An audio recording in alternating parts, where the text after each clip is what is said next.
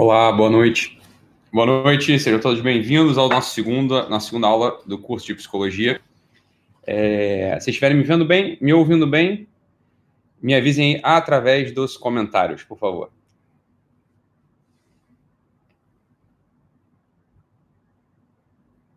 Beleza.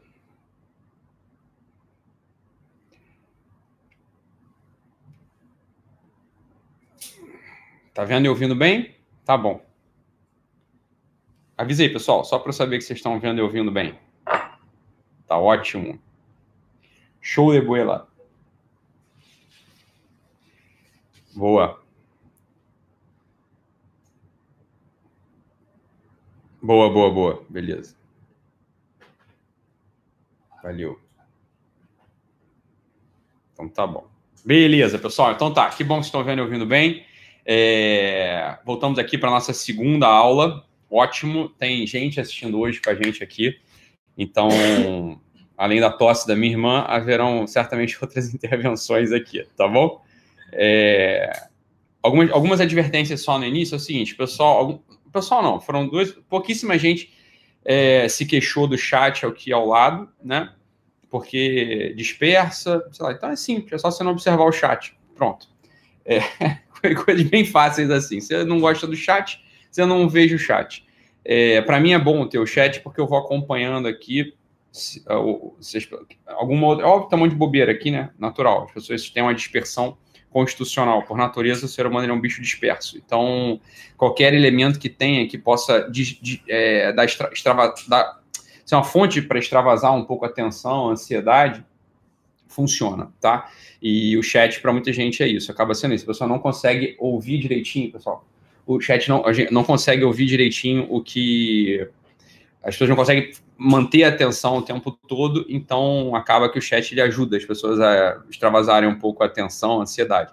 Se a pessoa não gosta de do chat, não veja o chat. Para mim é bom, como eu disse, porque eu consigo acompanhar se as pessoas estão é, acompanhando ou não o que a gente está falando aqui. É claro que tem um monte de bobeira, como eu falei, mas só que uma parte dos, é, dos comentários são úteis para mim também. Então, não dispersa absolutamente, tá? Segunda coisa é, é o seguinte: vocês já viram pela qualidade da aula anterior, e quando eu falo qualidade não significa, não é um, uma conceituação positiva ou negativa, é só pela qualidade, pelo tipo de aula da semana passada, vocês já viram que isso aqui vai ser bastante diferente do que as pessoas entendem hoje, tradicionalmente, por um curso de psicologia, o que é uma grande pena, né? Porque a psicologia inteira ela é feita desse tipo de assunto que a gente falou na semana passada, que a gente vai falar aqui ao longo dessa, desse, desses meses que a gente vai ficar junto aqui todas as quintas-feiras, né? Então, é, é uma grande pena. Se você pega ali as primeiras conferências do Jung, por exemplo, na Suíça, ele ficava falando sobre mandala é, durante 4, 5 horas. Né? Eu pegava o trem para assistir o Jung e falar sobre mandala. Ele falava sobre mandala 4, 5 horas, sobre a formação do universo a partir das mandalas, etc. E bem, é sobre as coisas que a psicologia é feita.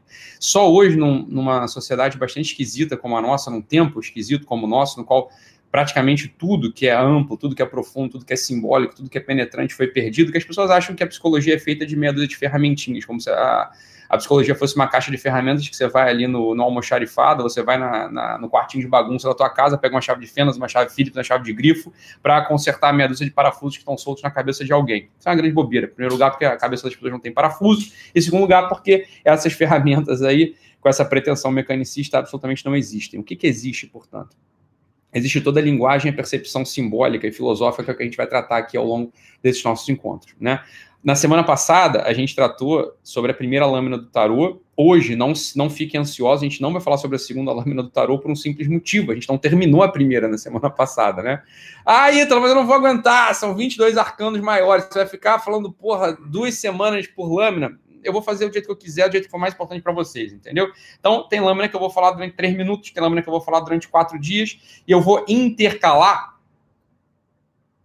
a explicação simbólica das lâminas com os autores que forem convenientes para melhor entender essas lâminas, com as intervenções das 12 camadas da personalidade, que foram importantes para entender as lâminas, entende? Então foi o que eu falei. As lâminas vão ser só um fio condutor para que vocês se orientem com mais facilidade, mas a gente vai abarcar todo o conteúdo importante aqui, ok? Ao longo dessas, é, dessas semanas que a gente vai se encontrar. Sábado começa o meu começa a nossa nossos cursos presenciais de 2020, vai ser aqui no Rio. Então já tem bastante já está tá inscrito, é quase todo mundo, já acho que já tá, não sei se já está lotado ou não a turma. Sempre cabe mais um, né? mas vai ter sábado agora, vai ter turma presencial aqui no Rio de Janeiro. E sábado que vem, dia 25? 25? Né? 25, portanto, vai ter em São Paulo. Então a gente já começa, já pisamos no acelerador aqui nessa, no sábado, a gente só para agora em dezembro, que é a última turma também do ano, tá bom? Então, meus alunos que vão estar presentes aqui no Rio, quem vai fazer pela, segunda, pela primeira vez ou pela segunda vez, é... sejam bem-vindos aí. Estão, estão todos ansiosos para recomeçar essas turmas. Não fiquem preocupados, porque antes as turmas eram, entre aspas, feitas em três dias, mas não eram em três dias absolutamente. O que a gente vai, a gente vai abarcar todo o conteúdo das turmas de 2019 também, mesmo a gente tendo reduzido para dois dias os encontros. Mas como eu falei, a gente vai reduzir para dois dias, mas vai estender as horas de encontro, tá? Então não vai ter prejuízo nenhum para ninguém. Beleza? Beleza. Vamos lá, pessoal. Uma vez eu fui almoçar, fui jantar na casa de, uma, de um casal de amigos. E esse é um amigo, um amigo que eu gosto muito, né? Eu gosto, a gente é amigo de longa data. Foi muito curioso o nosso primeiro encontro, porque eu havia acabado de regressar da casa do professor Olavo de Carvalho em 2008. E logo eu regressei em, em regressei em fevereiro, então dia 18 de fevereiro eu cheguei aqui no Brasil, acho que foi isso. E, e logo em março teve um evento no, no Clube Militar do Rio de Janeiro, e eu estava ali esperando o elevador para subir para o evento do Clube Militar, e era uma palestra, né, em comemoração alguma data, já que eu, se eu falar que é de, de, de 31 de março, eu já não tenho certeza, mas era alguma data comemorativa importante, no qual iam ter palestras importantes, né, e eu estava ali esperando no elevador, e esse meu amigo, essa pessoa que eu não conhecia absolutamente, chegou falou assim: Ah, você é o Ítalo? Eu falei, sou, você. Ela falou, ah, tá, então, também tive lá no professor Olavo, eu vi tua foto no Orkut, né? O finado Orkut. E a gente ficou muito amigo desde então, muito, muito, amicíssimos, fomos amicíssimos mesmo. Então, ele é padrinho de um dos meus filhos, eu sou padrinho é, do, primeiro filho, do, do, primeiro filho dele, então somos muito amigos desde então. E fumava charuto, fumava cachimbo na casa dele, na época eu não fumava charuto ainda, porque eu não tinha dinheiro, eu fumava cachimbo lá na casa dele. E a esposa dele, ela é chefe, né? Ela fez uma, fez formação né, em, em gastronomia.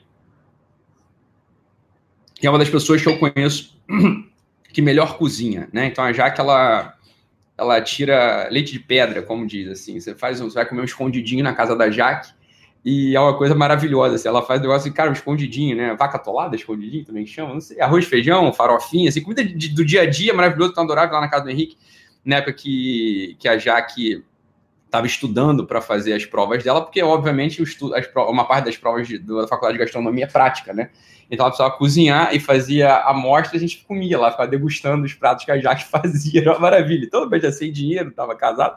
Na época era muito bom, podia comer bem, né, de graça, era uma coisa maravilhosa, ainda, porra, uma puta conversa, bom papo, cachimbo, era uma grande alegria aquilo tudo lá. Isso 2008, não sei, 2007, esse ano, 2008, acho. E a Jaque fazia. E uma vez eu fui à casa da Jaque, e do Henrique. E ela, né, eu gosto desses assuntos também. Eu tenho, eu tenho uns gostos esquisitos, né? Eu gosto de orquídea, eu gosto de culinária, eu gosto de design de interior, você sabe. Mais 10 minutos no forno, você já imagina o que aconteceu comigo, né? Mas, enfim, o fato, fato é que me tiraram 10 minutos antes do forno, então é, nada foi queimado, né? As roscas não se queimaram, então eu vim ao mundo desse jeito. E aí, o que acontece é que eu tava lá na casa da Jaque, e a Jaque me, me falou uma coisa que eu não sabia. Ela falou o seguinte: olha, é, então, a gente viajou e eu trouxe azeites. Trouxe azeites. E experimenta esses azeites aqui com um pãozinho para botar na comida. E eu experimentei um azeite que, que era um azeite grego, né? Um azeite grego. E eu não sabia, né, que, que os azeites gregos eles são excelentes, eles são excelentes. Os azeites gregos eles são assim entre as melhores coisas que a Grécia produz são os azeites já há, há milênios. A Grécia ela tem é, por, né, por tradição, o cultivo de olivas, o cultivo de, de azeitonas. Então, a Grécia é um país no qual as azeitonas são. Tem uma arte do cultivo das azeitonas. Na Grécia, eu estava assistindo uma aula do Julian Marias, né? Recentemente, eu digo recentemente, tem uns anos já, tem uns 3, 4 anos, né? Assistindo uma aula do Julian Marias, no qual ele começa a falar ali da origem da filosofia na Grécia. E ele de passagem, assim, ele fala uma coisa, né? Como que indicando, ah, é, é estranho que aquele país pobre, aquele país de agricultores que não tinham mais do que quatro gatos pingados, era um país pequeno ali da região, é, só cultivava, é, faziam o pastoreio de cabra e cultivavam azeitonas. Ele fala assim, Julião Marias no Mal, cultivavam azeitonas e aquilo tudo começou a circular minha cabeça uma outra imagem, né? Uma outra imagem é, de um outro fruto tradicional. A azeitona é um fruto tradicional, né? Se a gente para para pensar na azeitona, a azeitona é aquela fruta que dá origem ao azeite. E o azeite está presente na nossa cultura para N elementos, né? O azeite ele conserva, o azeite era usado pelos, pelos, é, pelos lutadores para se encebar, para que o inimigo não pudesse pegá-lo na arena, para os gladiadores não, não, não, tivessem, tivessem menos atrito, então tivessem, tivessem mais capacidade de, de escapar. O azeite simbolizando esse elemento que ao mesmo tempo conserva e prepara para a batalha. O azeite ele tem essa finalidade simbólica, a gente conhece simbolicamente o azeite por aí. E o azeite, obviamente, vem das, olive... vem da, das azeitonas, vem das olivas. Fernando, Andressa, tudo bem? Entrei. O azeite, ele vem da, das olivas, o azeite, ele vem da, das azeitonas, né? Simbolicamente, tradicionalmente, tem um outro, um outro fruto que chama muito a atenção também para gente. E esses dois frutos, eles estão associados simbolicamente. Um outro fruto que hoje, inclusive, quando eu tava no, fui numa, no mercadinho aqui... Vai deixar aí, senta aí. Eu fui no mercadinho fui, fui, fui fazer uma, umas comprinhas, né? Porque agora eu tô comendo direito mais uma vez, né, não tô comendo besteira. Então fui fazer umas compras de frutas e vi lá os figos. Os figos, eles são um fruto que chama a nossa atenção também. É impossível uma pessoa sensível, é impossível uma pessoa que não tenha o um mínimo de sensibilidade estética, de, sensi de, de cultura até escriturística, olhar para um figo e não se lembrar daquela passagem estranha, uma passagem assim esquisitíssima que está na, na escritura ocidental, né, que está no texto sagrado ocidental, na qual o, o, o Cristo, e quando eu falo Cristo, é o sujeito que não tem religião, mais uma vez, olha, você não seja um implicante, tá? A religião ela é uma prática, a Sagrada Escritura é um registro, um registro simbólico e histórico de eventos que iluminam a nossa existência. Eles são, né, o próprio o próprio Dr. Jung, né, o sujeito, o psicólogo, o próprio Dr. Jung, ele fez uma análise de vários elementos é, escriturísticos arquetipicamente. Então, se você quiser entender a escritura assim, você vai ter uma perda, mas você pode entender também. O fato é que o Cristo, ele passava pelo caminho, passava à beira da estrada e olhou para uma vegetação, examinou aquela vegetação e naquela vegetação só tinha folhas né? Aquela vegetação só tinha folhas. Era uma árvore cheia de folhas. E ele olhou para aquilo e falou: Isso é uma figueira. Né? A figueira é uma, é uma planta que é uma árvore que dá figos. Né? Ele olhou para aquela planta e falou assim: Olha, estranho, né? Tá na época, mas essa planta ela não dá fruto. E ele amaldiçoa aquela figueira e seca aquela figueira. Ele seca a figueira. E fala: Olha, ninguém mais vai se alimentar de ti. Aí você pensa assim: Olha, estranho, né? Porque o Cristo generoso como ele era, por que, que ele não olha para aquela figueira e fala assim: olha, já que você não está dando fruto, eu vou fazer aqui uma. Eu vou abençoar essa figueira, eu não vou amaldiçoar essa figueira. Ele podia ter feito isso, né? Podia abençoar a figueira e fazer com que a figueira desse frutos. Ele não fez isso lá na multiplicação dos pães e dos peixes. Ele não pegou um elemento que era, po era pobre, um elemento pequeno, havia poucos peixes, havia poucos pães, as pessoas estavam com fome, né? E o que, que ele faz ali? Ele abençoa aquele, aquelas cestas e brotam, os frutos brotam, né? O pão brota, o peixe brota. Por que, que na figueira o Cristo olha para o figo e fala: Não, maldito, maldito, maldita essa figueira. Né? Maldita essa figueira. E, e, e amaldiçoa, e resseca aquela árvore. Resseca aquela árvore. Bem, se a gente fizer uma análise simbólica, uma análise simbólica, uma análise factual, a gente pega uma figueira e uma azeitona, põe uma ao lado da outra. Põe uma figueira e uma azeitona, uma ao lado da outra. A gente vai ver uma diferença essencial entre os frutos. O primeiro deles é o seguinte: a figueira, o figo, perdão, ele. Bem, parêntese rápido aqui.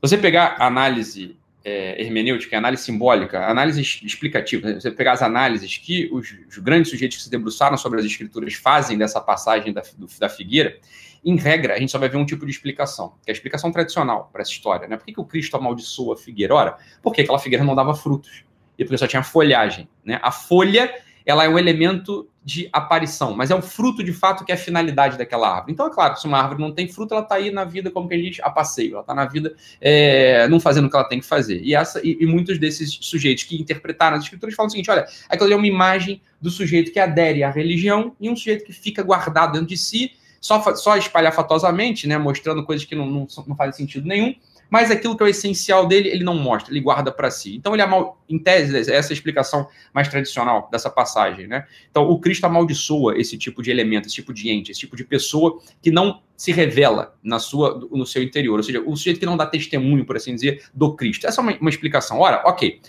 mas o Cristo podia ter feito, de qualquer, podia ter feito esse negócio de qualquer modo. O fato é que aquilo é um figo.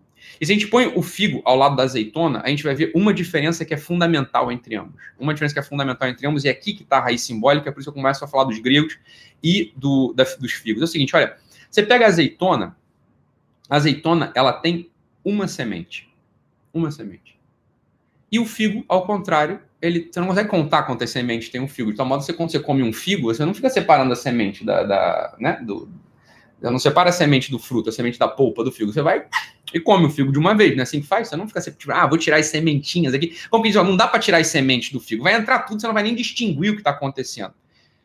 Não vai ser nem o que está acontecendo. O fato é o seguinte, quando a gente fala dessas coisas hoje em dia, a maior parte das pessoas não tem sequer sensibilidade, não tem sensibilidade estética nenhuma, não tem nenhum tipo de pensamento simbólico, não consegue entender que, olha, isso aqui está na raiz mesmo da possibilidade da filosofia dos gregos e da maldição que o Cristo lança naquela fruta que tem inúmeras sementes indistintas. Isso é uma imagem, isso é um espelho.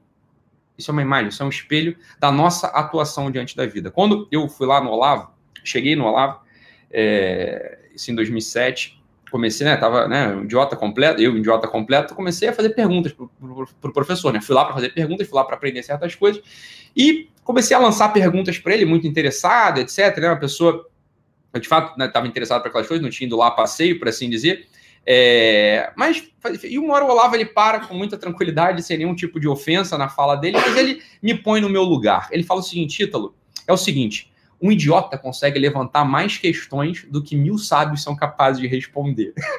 Como que é, o seguinte? Olha, seu figozinho de bosta, você tá amaldiçoado, eu vou te ressecar. Você tem tantas perguntas, há tantas perguntas na sua cabeça que não tem relação entre si, que não vão frutificar, que o melhor é que você fique quieto, que você fique quieto. Esse é o símbolo do figo. O símbolo do figo é um fruto cheio de sementes que você não controla e que te dispersam sempre. Então, o fruto, ele é o, o fruto figo, ele é símbolo de maldição por isso. Ele é um tipo de símbolo que remete a gente um jeito de pensar, um jeito de estar na vida, uma vida assim muito dispersa, muito dispersiva. Ao passo que a azeitona, ao contrário, a azeitona ao contrário, e não é, não é esquisito que a azeitona seja o fruto que os gregos cultivam por excelência, né? Como eu falei, a Jaque me apresentou o azeite grego. O azeite grego é excelente. O, os gregos da época, os gregos de Atenas, os camponeses gregos de Atenas, eles cultivavam azeitonas. Não é à toa que aquele povo cultivasse azeitonas. Quer dizer, a azeitona é o símbolo da pergunta perfeita, é o símbolo mesmo da filosofia. É o símbolo no qual tudo está integrado. Ou seja, você vai precisar aproveitar esse caroço aqui. Você não pode se dispersar. Esse caroço aqui contém nele, nesse caroço, está contido toda a possibilidade de uma nova oliveira brotar, de uma nova oliveira com todo o seu esplendor. Você já viu uma oliveira? Oliveira é um negócio maravilhoso, com todo o seu esplendor brotar. Então, essa, essa visão simbólica foi perdida hoje em dia. A cultura grega, a filosofia grega, ela dá para gente o centro mesmo de onde nosso olho tem que bater. Ela dá para gente o centro mesmo das perguntas fundamentais, das quais, de fato, coisas muito importantes vão brotar. Das quais, das quais coisas muito importantes vão brotar. Então, se a gente se descola da filosofia grega, é isso que o Julián Marias falava na aula dele, é, é estranho, né? É, é, quase que surpreendente que uma naçãozinha de merda daquele tamanho, pequenininha, né? Com camponeses, uns soldadinhos, tipo, tenham informado dois terços da cultura ocidental por dois, três mil anos, né? A nossa assim é espantoso, por dois, dois, dois mil quatrocentos anos, a cultura grega, ela informa, né? Ela informa a gente. Obrigado ela informa a gente. Assim, a gente pensa em categorias gregas. Então, se a gente se a gente tem a pretensão real de entender a alma humana, se a gente tem a pretensão real de entender filosofia, se a gente tem a pretensão real de entender o que é o homem, o que é a natureza, qual é esse lugar no qual o homem está inserido, a gente necessariamente, em algum momento, a gente vai ter que voltar a nossa atenção para a cultura grega. Para a cultura grega. E é extraordinário, é esquisitíssimo que as faculdades de filosofia é, não foquem a atenção na formação dos seus alunos nos, nos primeiros anos, primeiros dois, três anos. Foca a formação dos seus alunos nessa cultura grega. Quer dizer, o que, que é a filosofia? O que, que a filosofia tem para indicar para a gente? O que, que a filosofia pode nutrir a gente? Como é que a filosofia pode abrir o nosso olho? Como é que a filosofia ela pode de fato acrescentar algo ao nosso olhar que a gente vai poder olhar para o ser humano no, no, no seu modo mais pleno, mais amplo? E disso foi assim que a gente terminou a nossa aula passada. A gente falou, vocês vão lembrar muito bem, a gente falou sobre o amor no finalzinho da aula, a partir do gancho de uma pergunta que uma aluna fez, mas metade da aula passada a gente falou de um símbolo. A gente falou do símbolo do infinito, da lemniscata, lembra? É claro que algumas pessoas depois mandaram perguntas assim: olha, tem, outra, tem outras formas de explicar esse símbolo da lemniscata. Uma, uma cobra mordendo seu próprio rabo. São, são jeitos, são outras formas de expressar uma mesma realidade. O fato é que vocês lembram da construção da lemniscata? Vocês lembram da construção do símbolo que a gente fez na semana passada? Quer dizer, é uma cruz, né? O eixo horizontal e o eixo vertical unidos pelas pontas. Unidos pelas pontas. A gente precisa continuar aqui nesse mesmo símbolo para a gente terminar de entender todo o significado importante da primeira carta do mago, mas sobretudo todo aquele significado, aquele conteúdo importante para a gente possa continuar marchando no sentido de encontrar aquela, aquele uma precisão do nosso olhar para o que é o ser humano, para o que é o mundo. Tá? Então vamos lá, vamos lá, vamos, vamos entender uma coisa aqui. Um grego, né, há, entre os gregos famosos, entre os gregos famosos, existem três gregos famosíssimos famosíssimos. Se você não conhece nada deles, pelo menos você já ouviu o nome deles. Quer dizer, Sócrates, Platão e Aristóteles. Né? Sócrates, Platão e Aristóteles. São três gregos famosíssimos. Isso aqui não é, absolutamente, isso aqui não é uma aula de filosofia, não é um curso de filosofia, é um curso de psicologia, mas muito mais que psicologia, é um curso de ciências da alma, é um curso que vai abrir o teu olhar, fazer com que você entenda melhor os outros, entenda melhor a si mesmo. Né? E que você também ganhe algo da ferramenta, da técnica da psicologia. Então, existem três gregos que são três gregos famosíssimos. Três gregos famosíssimos. Sócrates, Platão e Aristóteles. Sócrates, a gente não tem nenhum texto que foi escrito por Sócrates, vocês sabem disso. Sócrates, ele foi um sujeito que andou por ali falando, foi um sujeito que foi à guerra, foi a guerra do Peloponeso, era um soldado, é, falou, lecionou, escreveu, então, escreveu, obviamente, algumas coisas, mas não, a gente não tem registro do Sócrates, a gente só conhece o Sócrates pela, pela boca de Platão, que era o seu discípulo, pela, pela boca de Platão. Então, Platão ele arma toda a sua filosofia. Em primeiro lugar, ela era a filosofia do Platão ela era oral, era explicativa no liceu, mas a gente não tem registro disso, a gente tem registro dos textos, né, que Platão deixou consignado para a gente, deixou redigido para a gente. E os textos de Platão, se você já teve a oportunidade de pegar algum texto de Platão, ele não é difícil, não são textos difíceis absolutamente, são textos até muito fáceis. Eu tenho ali a República de Platão, tá ali no meu é Tá ali na minha estante, a República de Platão, né? Não é difícil de ler. Você lê e até entende aquilo ali, num certo, uma certa, é, num certo nível de significado, você consegue entender a República. Os textos de Platão, eles são todos feitos em diálogos, em diálogos. Então, é Sócrates conversando com alguém. É daí que a gente tem informação do que, que o Sócrates pensava. É claro que a história da filosofia sabe que muito do que está posto ali na boca de Sócrates já é filosofia do próprio Platão, tá? Então, tantas perguntas feitas para Sócrates que Sócrates responde, muitas delas foi o próprio Platão que, que, que, colocou ali. Provavelmente aquilo ali não era exatamente o pensamento do Sócrates, mas isso não faz absolutamente diferença nenhuma. E o outro grego, famosíssimo e tão importante quanto, é o Aristóteles. O Aristóteles. Aristóteles é um grego famoso, famosíssimo. Aristó ah, você provavelmente pensa, 80% do que está na sua cabeça ou veio, né, ou veio da novela da Globo, veio do filme de Hollywood, ou veio de Aristóteles. Os próprios filmes de Hollywood, eles estão baseados nas categorias aristotélicas. Então, saiba, você pensa aristotelicamente, é um jeito que você pensa aristotelicamente. Miseravelmente, miseravelmente, as pessoas hoje em dia, porque isso é uma coisa que a gente vai contar na história da filosofia daqui para frente, a gente vai às vezes entrar em crítica cultural, história da filosofia, miseravelmente Preste atenção, você pode não pensar, é a, mesma, é a mesma coisa da religião. Você pode ser ateu, você pode não ser cristão. Mas no Ocidente, você sempre é ateu ou agnóstico em função do cristianismo. Você sempre é ateu ou agnóstico com referência no cristianismo. Preste atenção. Não existe ateísmo puro e simples. Existe, eh, existe uma ciência que não foi desenvolvida que é do ateísmo comparado. Né? Quer dizer, o ateu cristão ele é de um jeito. O ateu muçulmano é de outro jeito. O ateu é, judeu é de outro jeito. O ateu hindu é de outro jeito. O ateu budista é de outro jeito. Quer dizer, sempre o ateísmo é ateísmo em relação à religião de base. É sempre isso. Né? Então, a mesma coisa. A filosofia moderna, a mesma filosofia que negue as categorias aristotélicas, preste atenção, ela está negando o jeito que Aristóteles pensa. Ela não inventou algo novo. É sempre uma negação em relação ao, ao, aristotelismo. É muito curioso, o próprio Jäger, que é um grande sujeito que comenta a filosofia, que tem, enfim, ele fala o seguinte: olha, a filosofia é Platão e notas de rodapé do que o Platão escreveu. Toda a filosofia. Você pega Nietzsche, você vai pegar Heidegger, você vai pegar é, Fichte, você, Fichte, você pega Hegel, você pega, sei lá, Schelling, você pega os, os modernos, aquilo ali tudo é nota de rodapé o que Platão escreveu. Saibam disso. O pensamento grego é um pensamento olival, é um pensamento de olivos, é um pensamento de oliveiras. É uma semente que frutificou realmente. Não são sementes dispersas feitos figos. Ah, pensamentos dispersos, cada. A filosofia contemporânea é toda figo, é toda figueira, né? Você tem existem é, existem boas ideias, sacadinhas, mas não, não tem uma unidade. Elas não têm uma unidade. Ao contrário da semente da oliveira, da semente da oliveira, que ela é única, ela é una, aquela tem uma unidade. Aquilo ali de fato pode germinar e frutificar em você. Preste atenção. Aristóteles, portanto, ele ensina o sujeito a pensar. Preste atenção, pega o raciocínio aqui, acompanha a cadência da coisa, acompanha a cadência da coisa, você vai entender perfeitamente. Imagina só, a gente entra num mundo hoje muito óbvio, a gente herda um mundo absolutamente óbvio hoje.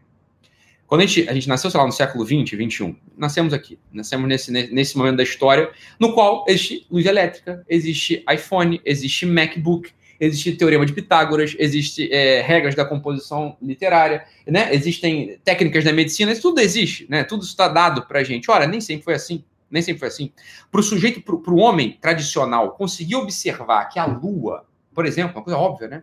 Que a Lua, ela é algo estável, é algo que tem uma cadência, aquilo tem uma continuidade. A Lua, ela é nova, ela é crescente, ela é cheia e ela mingua. Ela é nova, ela é crescente, ela é cheia, ela é mingua. Imagina quantas gerações de homens observando aquilo. Imagina quantas gerações de homens precisam documentar aquilo para que você pudesse se referir àquela coisa. Então, é óbvio que num certo momento da história humana, as coisas elas não eram tão óbvias e tão estabilizadas assim. Num certo momento da história humana, da história tradicional humana, existiu uma necessidade, existiu um esforço para conquistar a estabilidade. Tem um autor chamado Bruno Snell, que tem um livro é, que foi traduzido até para o português de Portugal. Bruno Snell, apesar do nome, ele é alemão. Né? Então, Bruno é um nome mais, mais é, latino, mas o Bruno Snell é um alemão. Escreveu um livro fantástico chamado A Descoberta do Espírito. A Descoberta do Espírito é um livro, é um documento muito. É chato de ler para burro. Não estou recomendando para vocês que vocês. É, não recomendo que vocês leiam esse livro, é um livro difícil e chato. Mas ele faz ali uma análise muito interessante. Faz assim, olha, nem sempre na história do homem a noção do espírito, a noção da unidade do homem, estava clara, estava clara. Isso fica muito. Ele, ele, faz uma prova histórica, filológica, quase uma prova histórica, documental, a, a, a, partir de textos da literatura, de textos da poesia, no qual ele fala o seguinte: olha, o homem tradicional ele imaginava que a cabeça ela tinha uma função de ser, o tronco tinha outra, os braços, os membros tinham outra, mas a unidade, o, o, a soma, o soma, né, o corpo, não estava claro que aquilo ali era uma unidade, homem tinha um espírito uno. Isso precisou, isso foi um esforço do homem. Então, ah, tem uma unidade aqui, essa coisa, essa coisa tem uma unidade. Tem uma unidade mesmo, assim, eu sou o Ítalo, né? Você é a Mila, você é o Fernando, você é a Andressa, tem uma unidade as coisas. Houve o um esforço do homem para conseguir chegar a essa unidade. Olha, isso é maravilhoso de pensar, né? É Nós somos uns privilegiados, por assim dizer. A gente herda um mundo no qual esse primeiro esforço da inteligência, ele já foi feito por homens notáveis antes da gente. Já foi, já foi feito por homens é, notáveis antes da gente. Né? A gente herda, a gente entra no mundo no qual isso já está consignado. Então, Aristóteles, que é um desses homens notáveis, ele entra na história do pensamento humano, ele entra na história da humanidade, num momento muito interessante já vi uma estabilização. Acompanha aqui o raciocínio, que isso aqui não é difícil de entender. Você vai pegar assim, você vai pegar muita coisa da história da filosofia aqui, que é fundamental. Por quê? Porque a história da filosofia inteira, inteira, ela é feita a partir dessa conversa que eu vou falar com vocês aqui. Tá? Inteira ela é feita assim. Então, é claro, olha, as coisas não estão estáveis. As coisas não são estáveis. A gente não tem uma noção de que há uma estabilidade precisa né, que as coisas elas têm uma unidade, elas têm uma estabilidade. Ora, algumas noções para a gente entende que elas existem hoje em dia, ou seja, a, a, o homem como uma unidade, ou noções mais importantes como a verdade, elas eram coisas que absolutamente elas não, não entravam para a gente. Assim, ó, é, pode ser, pode não ser.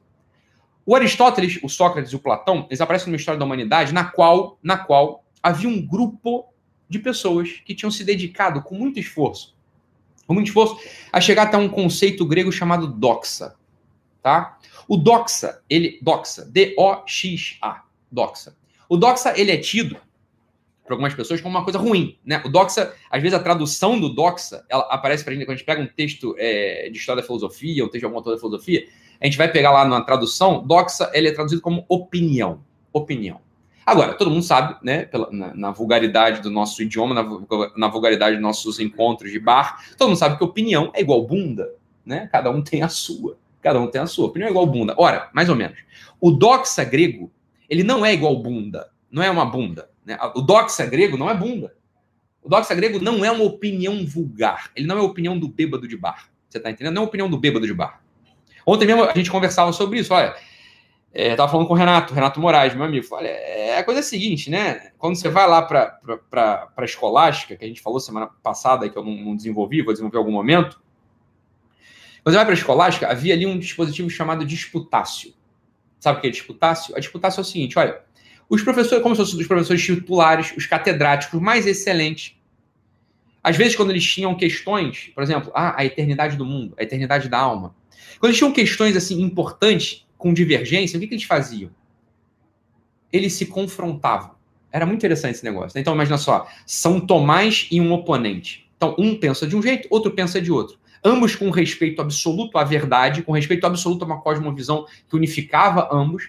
Eles se reúnem num evento acadêmico chamado disputácio, ou disputa, no qual haviam regras muito bem estabelecidas e que eles iam expondo seus pontos de vista e um dos dois tinha que ceder no final. Falar, puta, é mesmo. Você tá do lado da verdade. Ou então, é mesmo. Eu tô do lado da verdade, você vai ter que aderir a mim.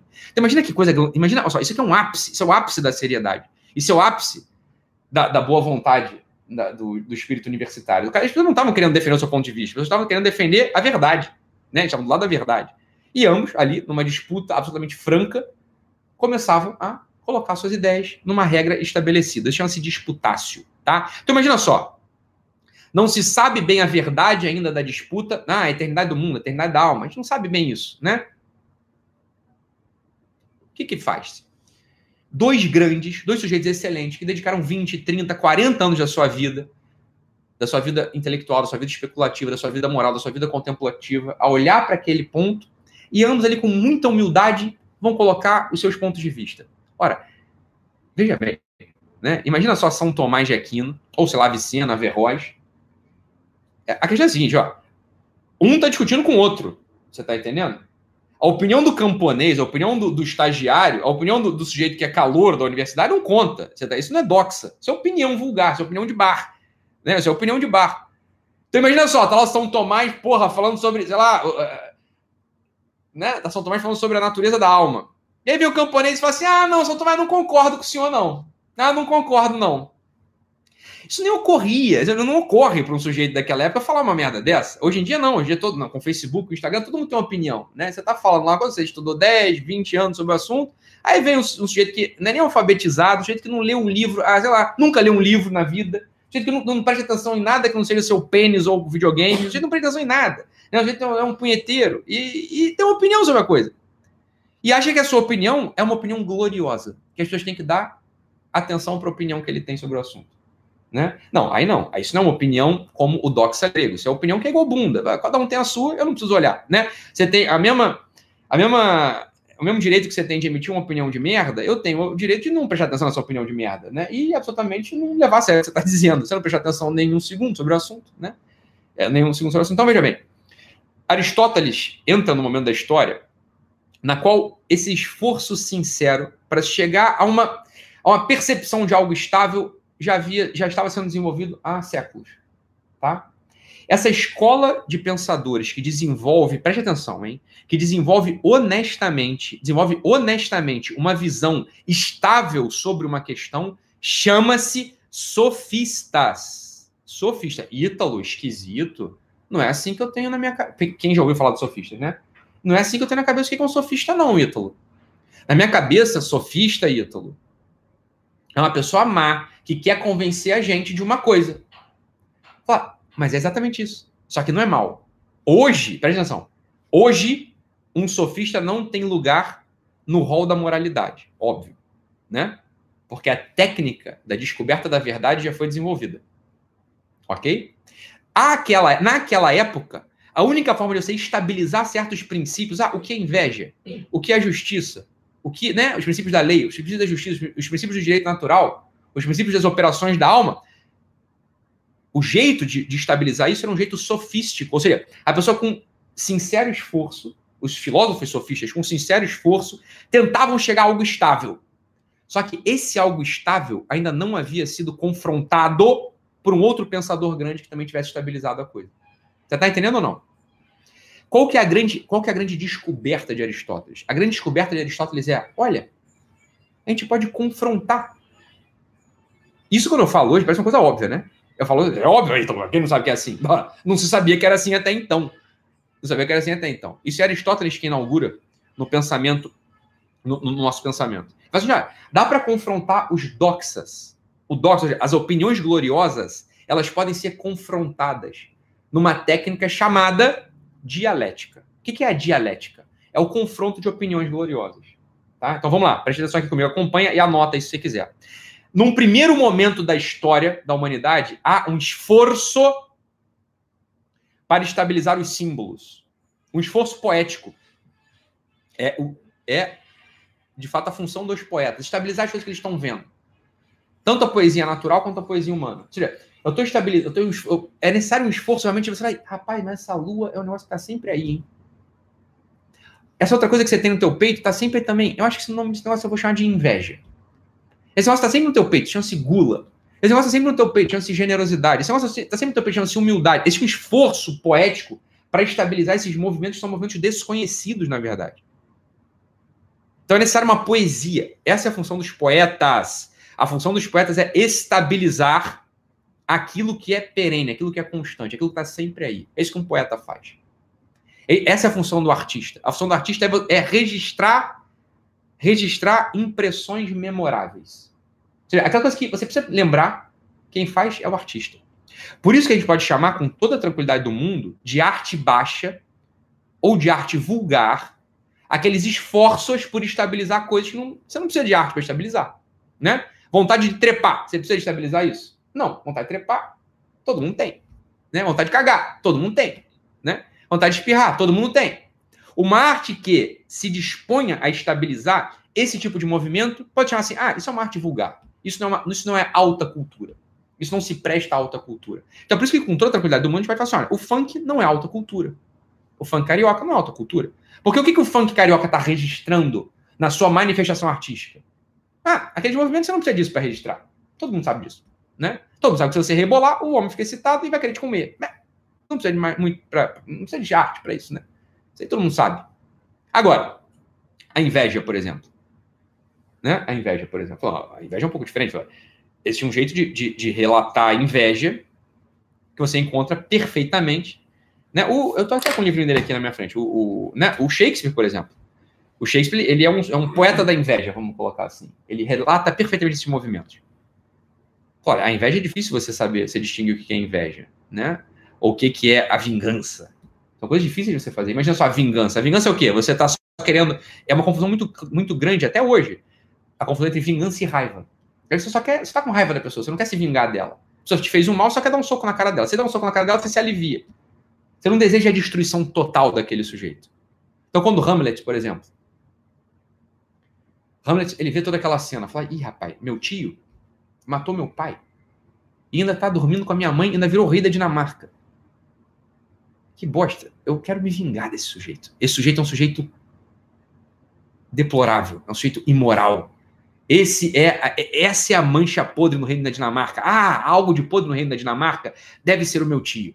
No fundo, não era o tio dele, aquilo que havia depois no Reino da Dinamarca, né? É, é uma outra coisa que a gente um dia vai falar sobre Hamlet aqui, sobre Shakespeare. Mas é, ele pensa, não, algo de podre no Reino da Dinamarca, o que é? Deve ser meu tio. Eu vou matá-lo. Então ele trama a morte do tio dele. Isso é o relato do Shakespeare, Hamlet, né? Ele vai se esconde atrás da cortina, esperando o tio dele entrar nos seus aposentos, para que ele pudesse apunhalar o tio dele com uma adaga e matá-lo. Matá-lo.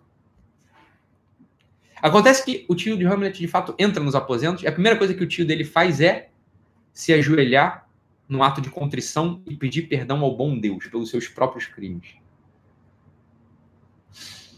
Todas as fibras do Hamlet ah, se retesam. Toda a sua imaginação se direciona para um só lugar: o inferno vazio.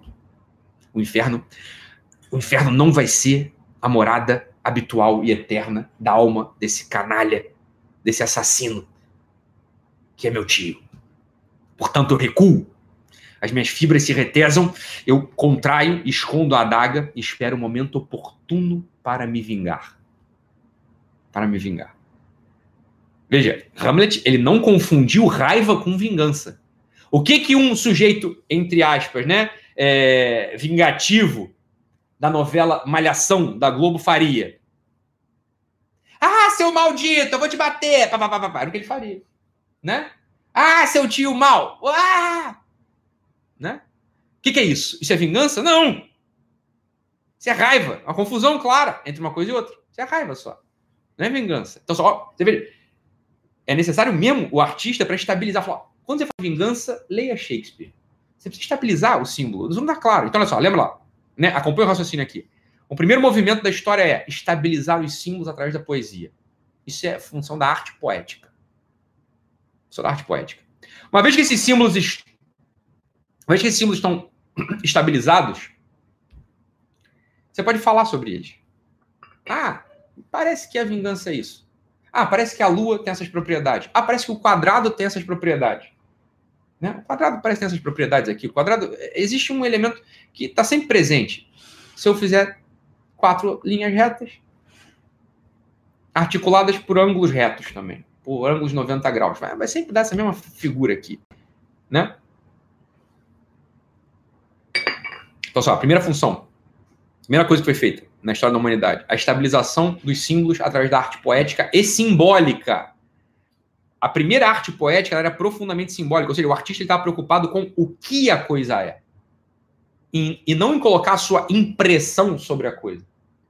Isso a gente consegue distinguir muito claramente a arte tradicional da arte contemporânea.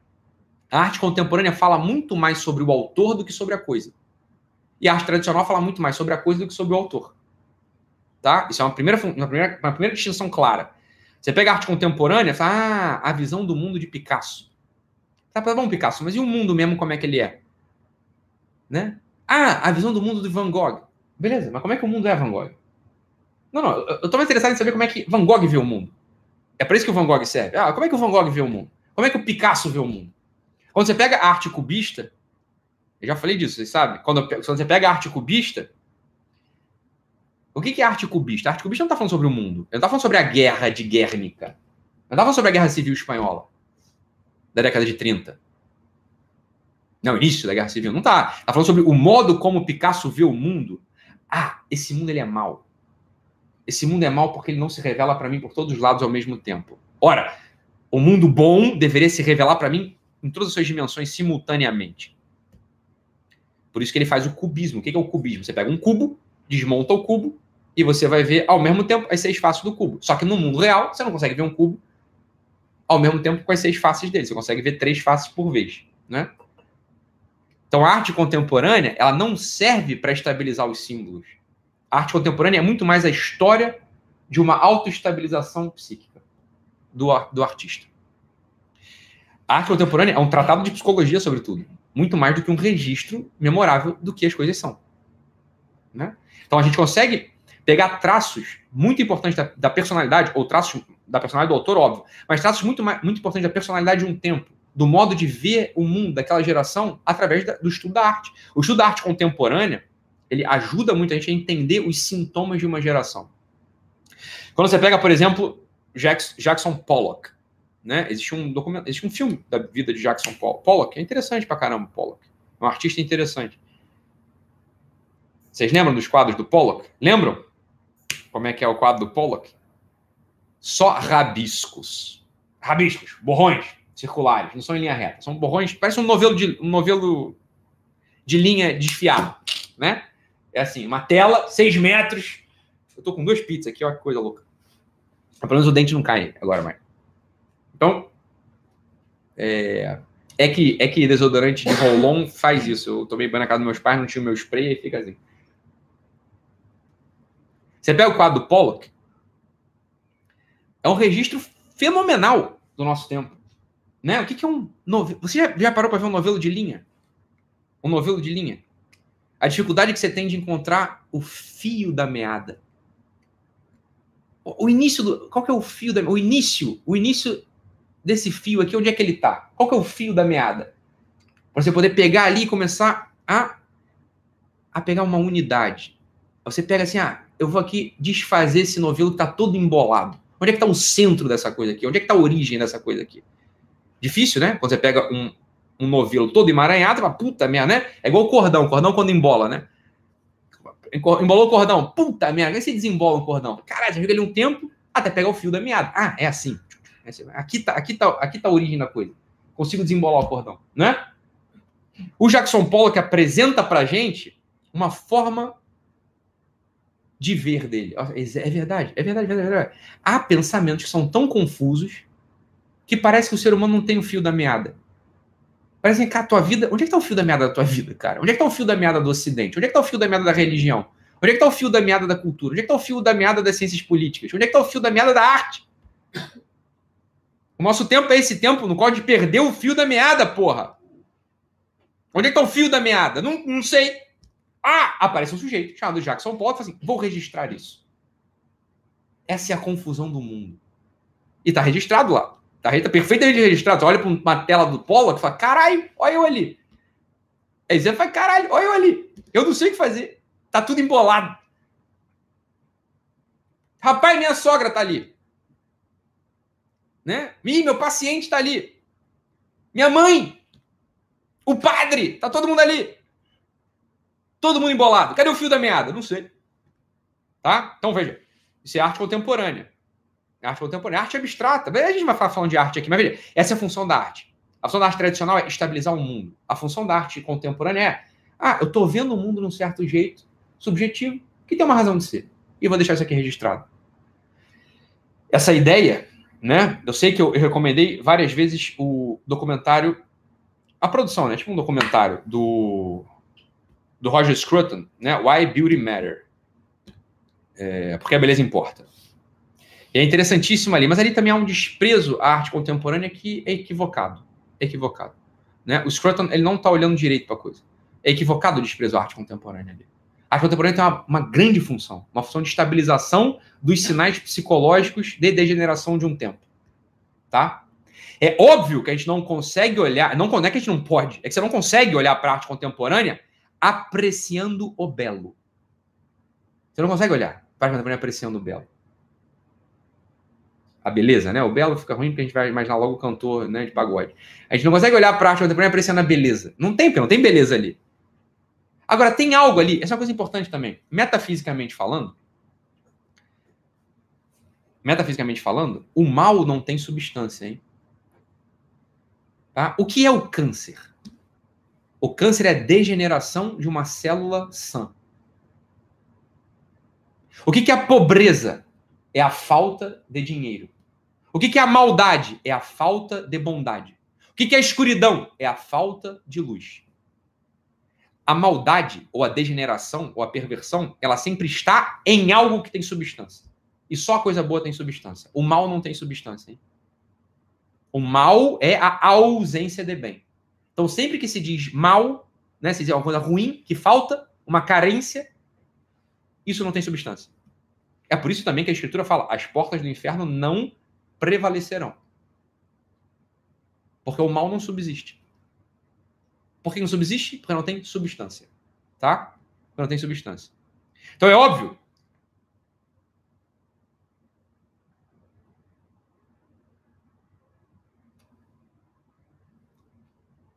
Então é óbvio que a gente não pode desprezar a arte contemporânea. A gente só não pode achar que ela é a substância mesmo da arte. Ok? Ou que ela está registrando aquilo que a arte deveria, em tese, registrar. Ela está registrando algo importantíssimo, ela está registrando um movimento importante do espírito registrando um movimento importante de espírito. É claro, a arte contemporânea, ela dá medida da miséria do nosso tempo. Ela dá medida da miséria do nosso tempo. É isso que a arte contemporânea faz. Ela é importante pra caralho. Você tem que ter um Pollock da vida. Caralho, o Pollock tá dando medida da nossa miséria. Ele é um grande artista? Óbvio. Ele aprendeu. Óbvio que ele é um grande artista. Ah, Italo, o meu filho de 4 anos faz o mesmo quadro que o Pollock faz. Não, seu filho de 4 anos ele não faz aquele quadro. Ele, tá, simplesmente não tem coordenação motora. É por isso que ele só sabe desenhar daquele jeito. Né? O Pollock não, ele deliberadamente quis expressar a coisa daquele modo. Não é por falta de técnica que ele faz aqueles borrões. É óbvio que é óbvio que é o sujeito que não tem talento artístico nenhum, ele pode se dizer artista porque ele está copiando o quadro do Pollock, mas ele é só um idiota, é por isso que não tem valor nenhuma a arte dele. A arte do Pollock tem, por quê? Porque o, arte, o Pollock dominava toda a técnica, mas quis expressar o que ele estava vendo, que era a perda do fio da meada. Tá?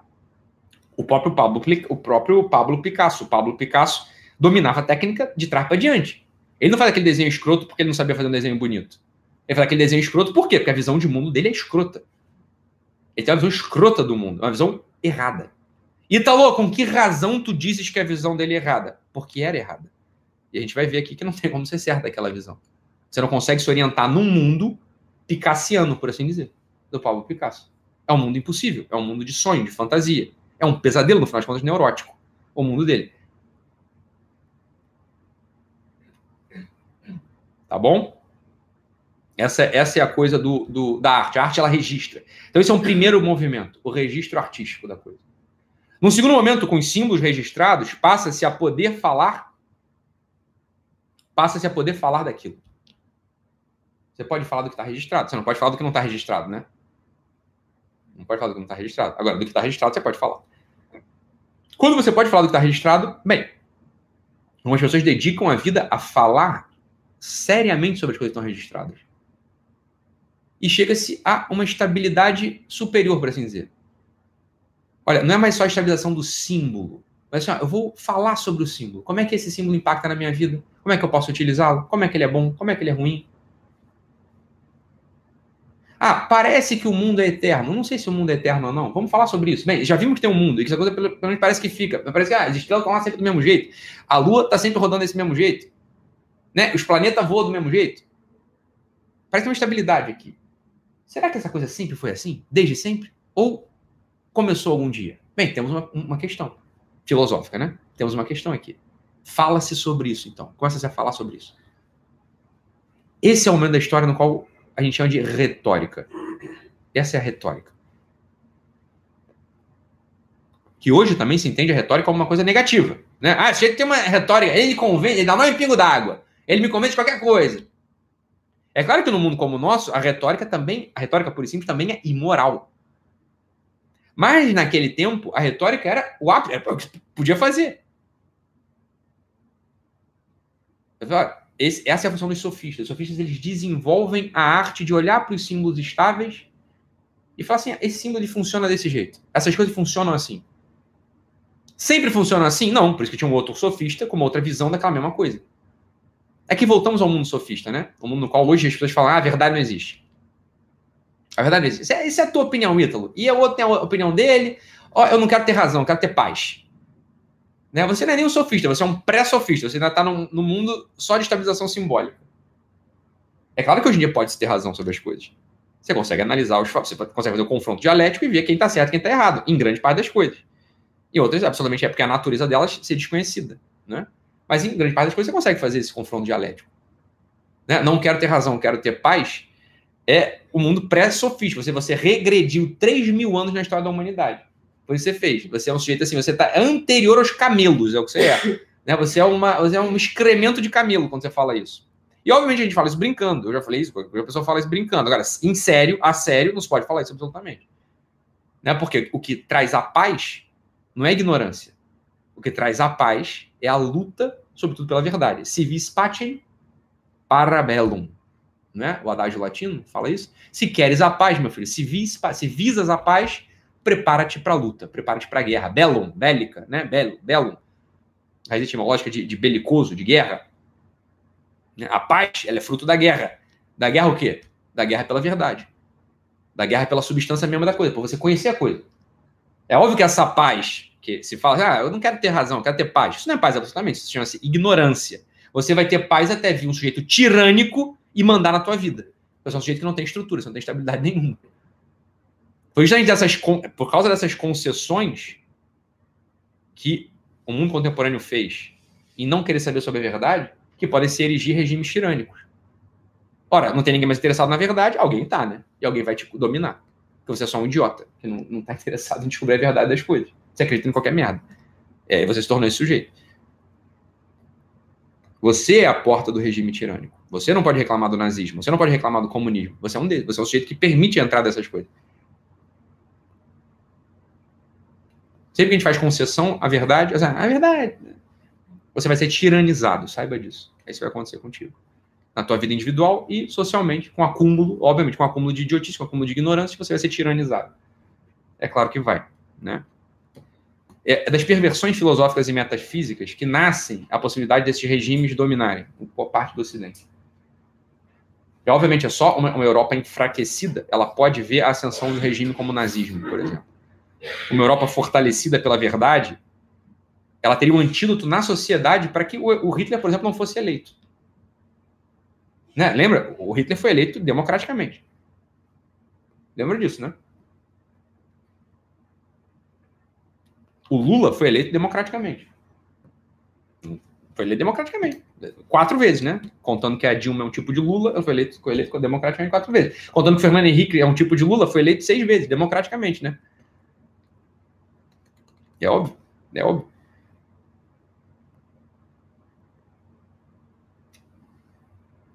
É óbvio que foi. Então, a retórica, a retórica naquele tempo, 3 mil anos atrás, não hoje, a retórica naquele tempo era o máximo que se podia, o pensamento humano podia chegar. Que podia chegar. Claro, eu estou me debruçando honestamente sobre um assunto. E vou falar sobre esse assunto. E você fala tão excelentemente sobre esse assunto que é como se aquela opinião ela fosse revestida por uma glória. Essa, essa opinião ela é tão boa, ela é tão consistente, ela é tão verdadeira, ela é tão honesta. Ela não é verdade ainda, mas ela é tão honesta que você pode chamá-la de gloriosa. E esse é o nome, doxa, é o nome daquela opinião.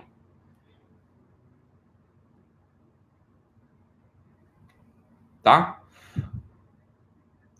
O confronto entre as doxas dá origem a uma outra coisa. Dá origem a uma outra coisa. E quem inventa esse método é o próprio Aristóteles. Aristóteles inventa o método chamado dialética. A dialética é o confronto, segundo uma técnica, do doxa.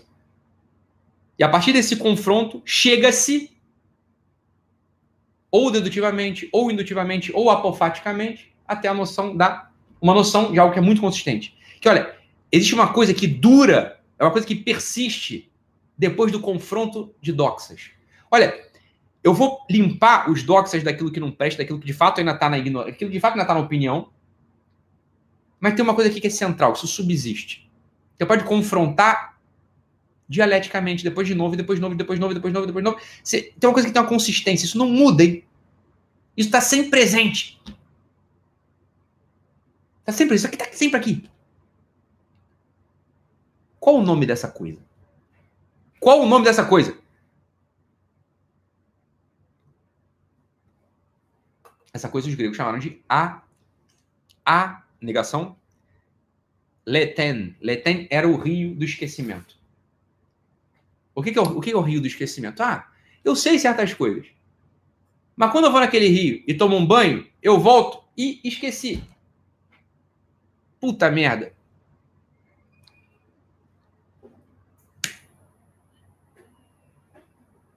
Leten era o rio que fazia as pessoas esquecerem. Ora, a gente pode chamar esse rio de dia a dia, né? O dia a dia, esse rio nosso de cada dia. O Leten é o rio no qual todos nós nos banhamos diariamente ao acordar. Né? O Leten pode dizer, é, é água da pia que eu lavo meu rosto de manhã. De manhã, quando eu escovo meu dente e vou tirar a remela do meu zóio, como é que eu tiro a remela do zóio de manhã? Eu limpo meu rosto com água. Não é assim? Ah, aquele é o rio. Esse é o rio que. Esse é o rio que que me faz esquecer. Como quem diz assim, ó, lembra que eu falei, aula passada? O ser humano é aquele bicho que esquece. Esquece de tudo, Ítalo? Não, só do que é fundamental. Esquece da pergunta última diante da morte. Esquece o que você precisa fazer diante de Deus, diante do próximo, diante da tua vida mesmo. Você esquece disso, a gente esquece disso. Né? Em árabe, em árabe, Homem, não o homem masculino. O homem masculino em árabe é zeker. Mas em, em, o, homem, o ser humano, é isman. Isman é uma palavra que significa o seguinte: o esquecente, aquele que esquece. E um parênteses rápido aqui. É interessante que a origem da, do homem, da palavra homem em árabe, e a origem semítica da palavra homem, ela seja muito parecida. Em árabe é zeker, em, em, e na origem semítica é zakar. É a mesma, é a mesma palavra, né? Zacar é o que dá origem, inclusive, ao nome daquele personagem fundamental do Antigo Testamento, chamado Zacarias. Né? Zacarias. Zacarias é aquele jeito que esquece. E para que ele não esqueça, para que ele cultive as coisas do seu próprio coração, um anjo desce sobre ele e faz o que com ele? Lembra, da, lembra do mito? Lembra do relato mítico de Zacarias? O que, que acontece com Zacarias? Quem lembra disso? Um anjo passa e sela a boca de Zacarias, para que não fale nada para que ele guarde tudo no coração dele. E não se esqueça. Ele vai precisar lembrar até o dia que for convocado. Mas qual que é o nome mesmo do menino? Me dá uma tabuinha aqui para escrever. Ele não esqueceu. Não esqueceu. Então você pode voltar a falar agora. Não é essa história de Zacarias? É a origem do nome, é a origem do nome. Homem. Mas existe ainda uma palavra que está por cima dessa, que é isman, aquele que esquece, ou esquecente. O esquecente, aquele que esquece.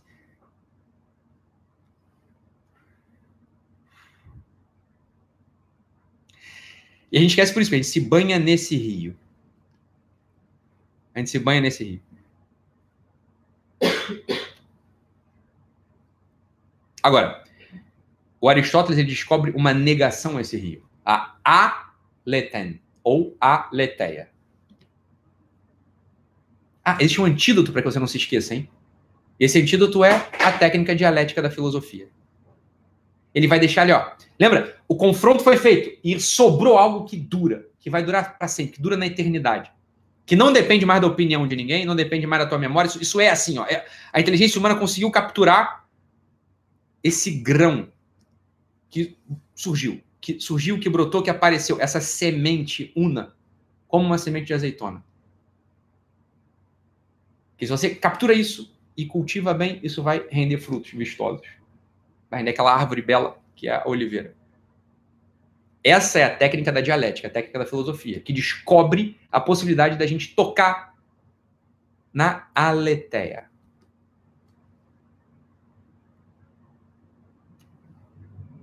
Na. Que inclusive a primeira tatuagem que a minha irmã fez, ela registrou aqui no braço dela essa palavrinha grega aletheia. Né?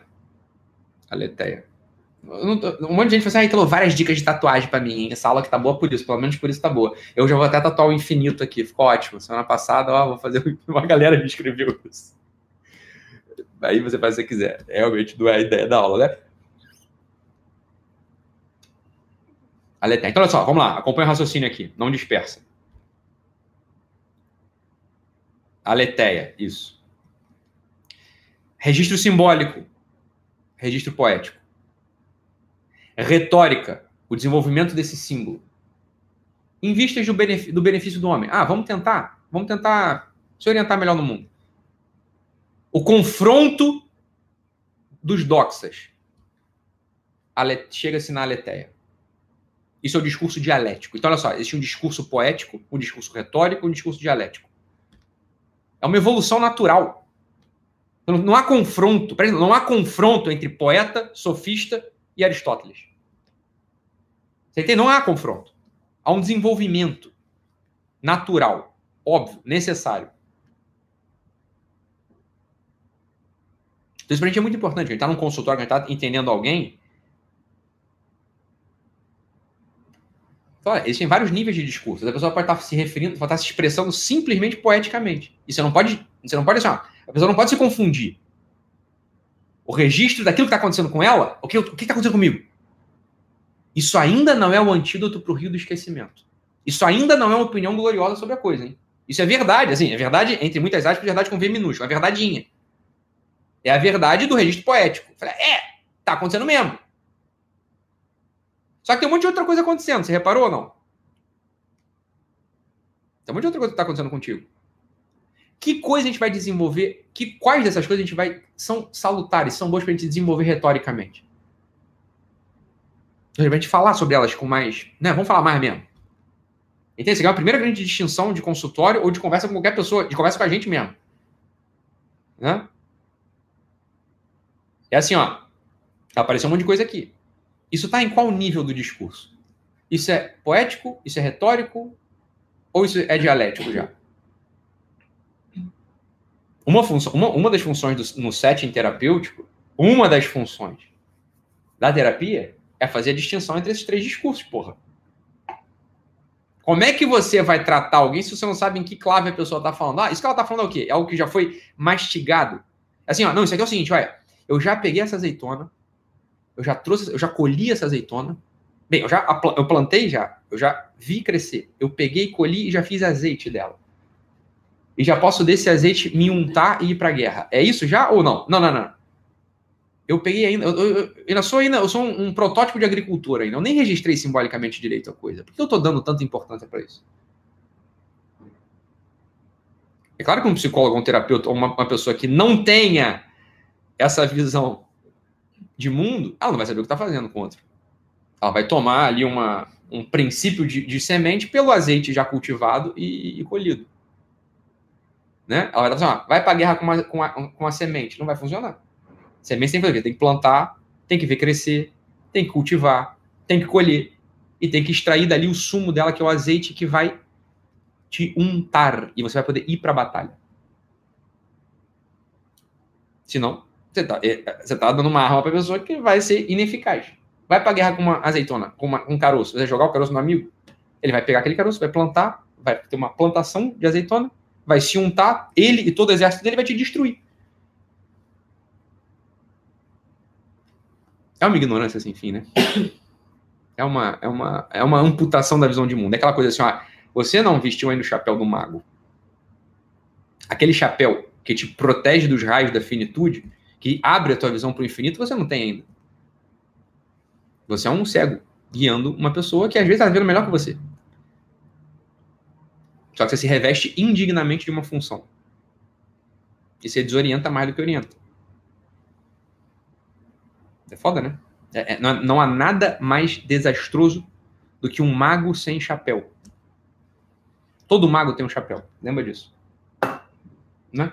Toda figura do mago, até o Mickey Mouse, a figura do mago. Lembra do, do, do, do, mago? O Mickey Mouse não tem uma, uma, uma visão do, do, do Mickey Mouse que é um mago?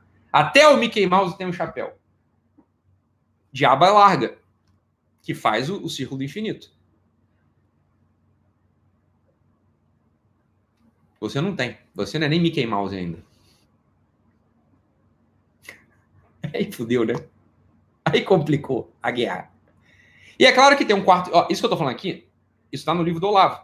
A teoria dos quatro discursos. A no nova perspectiva em Aristóteles. Tem esse livro em algum lugar. Se você achar aí, Léo. Opa, tá, deve estar tá ali em cima, ó. Aquela sequência ali, ó. É azulzinha. Tô vendo aqui, ó. Em cima desse vermelho. Não é isso aí? Ah, Nova Era, esse aí. Mas tá aí, então. Ou não, também, não sei.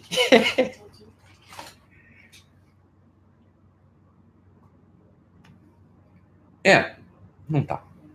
Não tem problema, não. Tá? E é claro, aqui, aqui, aqui, aqui, aqui, olha, aqui, aqui, aqui, aqui. Caverna do Dragão. O mago, o mestre dos magos, usava chapéu? Não. Ele era o quê? Inclusive, careca. Ele conduzia alguém para algum lugar ou as pessoas estavam sempre presas naquele mundo? As crianças conseguiam voltar para casa? Elas se livravam daquele mundo? Não. Não? Simbolicamente está perfeito o desenho. Fala, mas óbvio, você bateu o olho naquele desenho e falou: Isso aqui não é um mago. Isso é um charlatão. Isso é um charlatão. É um mago sem chapéu. É óbvio que as crianças vão ficar presas aí nessa porra desse Vingador. O tempo todo.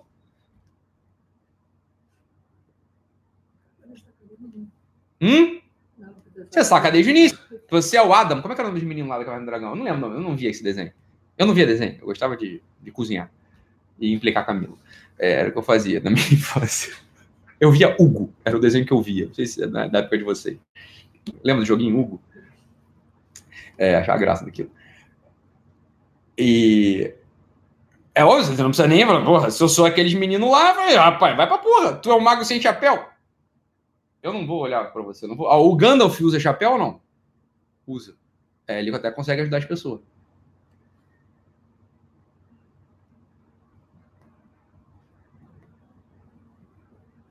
É óbvio que o mestre dos magos era mal. Óbvio que ele era mal. Discurso poético, discurso retórico, discurso dialético. Né? Eu vejo aquilo uma semente, eu planto a semente, eu cultivo a semente, eu colho o fruto e sobra o azeite. Tá? Sobra o azeite. Porque eu possa me revestir e ir para a luta. Lembra? O azeite é símbolo disso.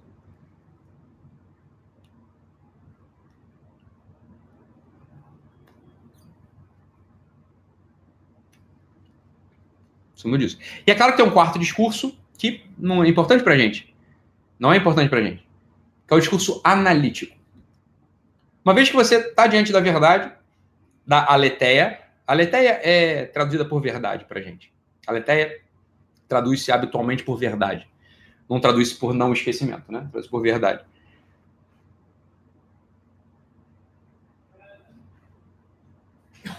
A gente está diante da verdade, a gente pode falar sobre a verdade, não falar mais sobre, só sobre a opinião. A gente fala sobre a verdade também. E aí a gente, claro, conhecendo a verdade, a gente analisa aquilo e fala analiticamente sobre aquilo. Tá? Esse discurso para a gente não importa na nossa prática diária. Tá?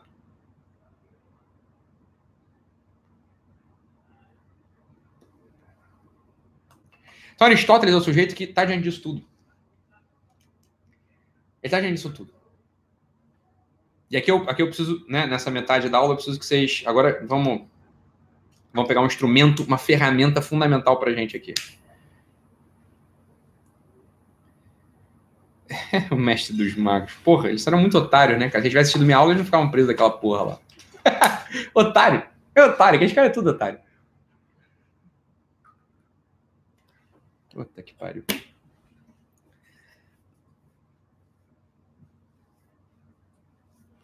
Aí o Aristóteles está vendo isso tudo. Ele se pergunta, ele se pergunta uma coisa. Fala, olha, existem coisas.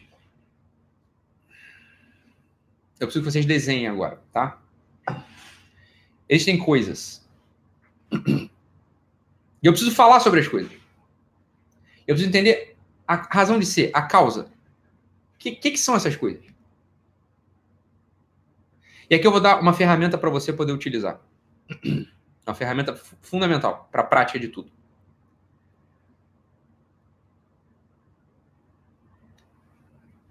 É o seguinte, olha, quando Aristóteles olha para as coisas, e ele usa um exemplo, ele começa isso no livro dele chamado Física, e, e deixa registrado no livro chamado Metafísica.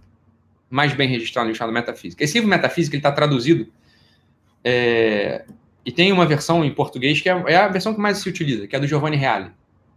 É, é uma tradução bilíngue. Está em grego, texto em grego, e do lado texto em português com alguns comentários. Existe ainda um segundo livro que é excelente para a compreensão do livro da Metafísica de Aristóteles, que é Comentários à Metafísica de Aristóteles, feito por ninguém mais, ninguém menos que o próprio São Tomás de Aquino.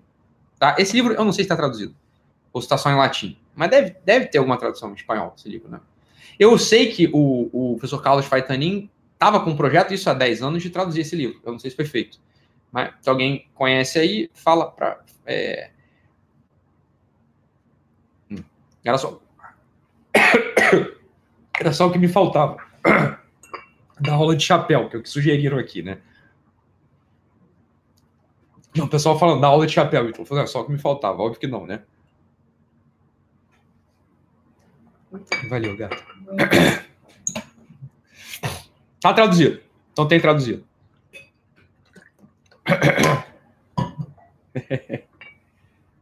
É, o Bernardo, eu lembro que era o Bernardo que estava envolvido nessa tradução. Mas eu não sei se o Bernardo Veiga traduziu ou não. Eu não lembro. Eu, eu, eu perdi contato com eles, infelizmente.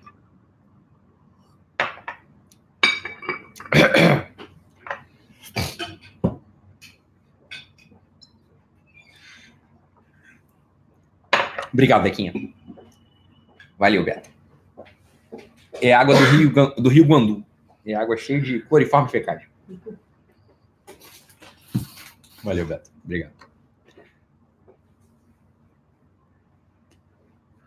Tem na minha livraria, inclusive, o livro para comprar. Vai lá e compra. O pessoal tá me avisando aqui. Então tem. na livraria do Ítalo tem. Foi publicado pela vídeo. Olha que coisa boa, não sabia. Ô, ô Juliano, manda para mim então. Eu recebo esse livro de graça, né? Então manda para mim. É, então Aristóteles estava lá olhando para as coisas e falou assim: olha, eu preciso entender a causa das coisas. As coisas têm uma causa, têm uma razão de ser. E o próprio. e o próprio. E o próprio. O próprio Aristóteles deixa isso registrado lá no livro. Da, começa na física e depois na metafísica ele desenvolve melhor isso. Eu preciso que vocês desenhem agora. Aristóteles, quando está olhando para uma coisa, e ele usa o exemplo de uma escultura. Tá? Só que eu não quero falar de escultura porque a gente não está na aula de arte plástica, está na aula de psicologia. Então eu vou falar de gente daqui a pouco. Mas eu vou pegar o exemplo de escultura, tá, Fernando? Isso, isso eu não falo no curso presencial, mas é, ajuda muito a pensar. É, é, um jeito de pensar que sem, sem o qual você não consegue pensar em nada, na verdade, né?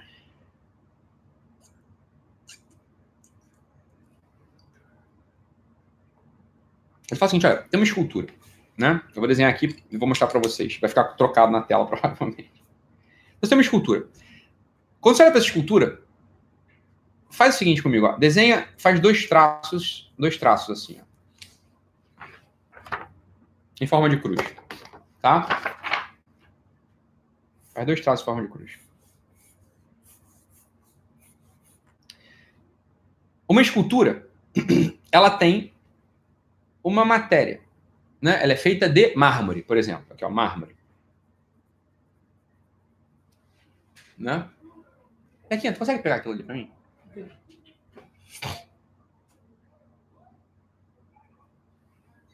Obrigado. Ela é feita de mármore. Tem escultura aqui. Feita de mármore. Tá? Feita de mármore. Ela tem uma forma de homem, né? Ela tem uma forma de homem. Mármore e homem. Aqui entre aspas, tá? Assim, ó. Mármore tá trocado, eu falei, né? E homem. Beleza? Deixa aqui ó, na linha horizontal. Beleza? Matéria e forma. Beleza? Ela é feita por alguém. Alguém fez. E ela é feita para algo. Aqui. Alguém fez para algo. Tá? Beleza? Temos novamente aqui a cruz. Temos novamente aqui a cruz. Né? E se a gente pega e entende isso na, na completude, entende isso na conexão, aqui, ó, na conexão, se a gente conecta esses conceitos todos, a gente tem mais uma vez a totalidade do que a gente pode falar sobre um ente. A gente tem a totalidade do que a gente pode falar sobre algo. Tá? Temos o infinito da coisa. Ok? Aqui mais ou menos o símbolo do infinito, ó. A lemniscata aqui aparecendo de novo pra gente. Mais uma vez o chapéu do mago. Tá? Então a gente entende o seguinte, olha, essa escultura, ela é feita de mármore, ela tem forma de homem, ela é feita pelo escultor para algo. Ela foi feita para alguma coisa, para enfeitar. Né? Isso, a isso Aristóteles chama de causa, são as quatro causas de um ente. Causa material, causa formal, causa eficiente e causa final. Causa material, causa formal, causa eficiente e causa final. Ou seja, causa material. Do que, que, a, que, que a coisa é feita? Qual a matéria dela? Causa formal. Ah, essa coisa tem forma de quê? Causa eficiente. Quem fez? E causa final. Qual é a finalidade da coisa? Tá? Isso são as quatro causas de Aristóteles. Não é à toa. E isso não está em lugar nenhum. Isso sou eu que estou fazendo para vocês aqui, tá? Não é à toa que lá no livro da Metafísica do Aristóteles, nos comentários sobre tudo, ele deixa meio que de passagem. Ele não deixa a coisa assim, clara pra gente. Mas deixa meio que de passagem assim, olha, uma, parece que existe uma conexão entre a causa material a causa formal e entre a causa eficiente e a causa final. Veja, o, o, o artífice, aquele que fez a escultura, ele é uma das causas da escultura, não é isso? Quer dizer, a escultura saiu das mãos, saiu do pensamento, saiu das mãos dele. Não é? E se eu sou um artífice, artífice eu fiz isso para algo. Existe uma conexão entre a causa eficiente e a causa final. Dá para entender isso? Quer dizer, essa escultura ela serve para algo. E fui eu que fiz. É como se assim, ó, essa escultura aqui, ela tem quatro causas. Né? Quando você pergunta assim, ah, mas do, do que se trata essa escultura? O que é essa escultura? A gente pode falar dela por quatro ângulos. E se a gente esquece um dos quatro, a gente já não está mais falando sobre a escultura. A gente perdeu o que é a coisa. Perdemos o que é a coisa. Miserável, miseravelmente a causa eficiente e a causa final no nosso tempo elas são excluídas do nosso horizonte de consciência. Excluídas nosso horizonte de consciência. Mas, mas o que é uma, o que é uma maçã? Você fala assim, ah, é um fruto que amadurece. É um fruto que alimenta. Hum. Assim, ah, o que é maçã? Ah, uma fruta doce. A gente fala em geral dos aspectos. Presta atenção assim. A gente fala em geral dos aspectos materiais e aspectos formais da coisa. Tá? Presta atenção. Isso aqui em psicologia, em relacionamento de marido e mulher, em relacionamento de mãe e filho, em relacionamento. É, com, isso é tudo. Isso é tudo. Você não tem como entender o homem se você não tem esses quatro, esses quatro tópicos na cabeça. É, e articulados, hein? Articulados no símbolo do infinito, na lemniscata.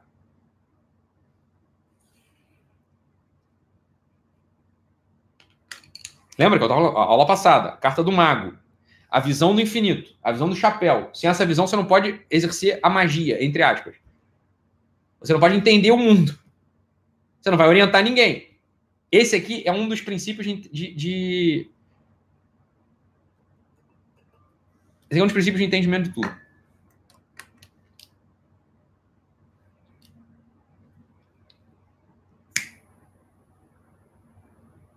Tá? Quando a gente está olhando para o homem, então, ó, a escultura a gente entendeu direitinho o que, que é, né? A causa, qual que é a causa material da escultura?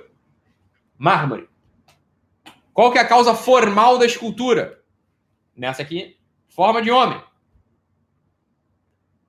Qual que é a causa eficiente da escultura? O escultor. Qual que é a causa final da escultura? Embelezar. Isso aqui é uma escultura vulgar, né? absolutamente ornamental. Né? Embelezar o ambiente. Né? Homem. Ser humano.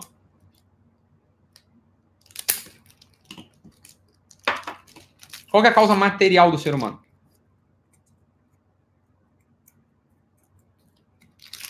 Carne e osso.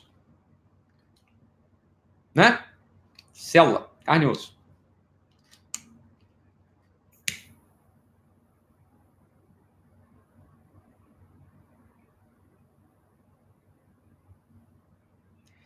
Quando você chega numa, num consultório é, psiquiátrico, e você fala assim para o teu médico, doutor, estou sofrendo.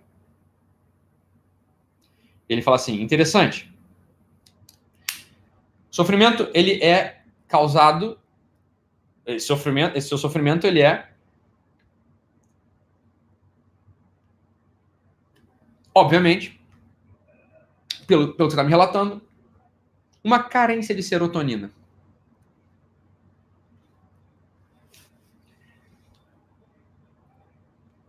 Preste atenção nisso aqui. Preste atenção nisso aqui. Quando chega no consultório psiquiátrico, no médico, e fala assim, ó. Eu tô sofrendo, doutor. Eu não vejo mais a vida como antes. Eu já não gosto mais tanto de fazer as coisas como eu gostava.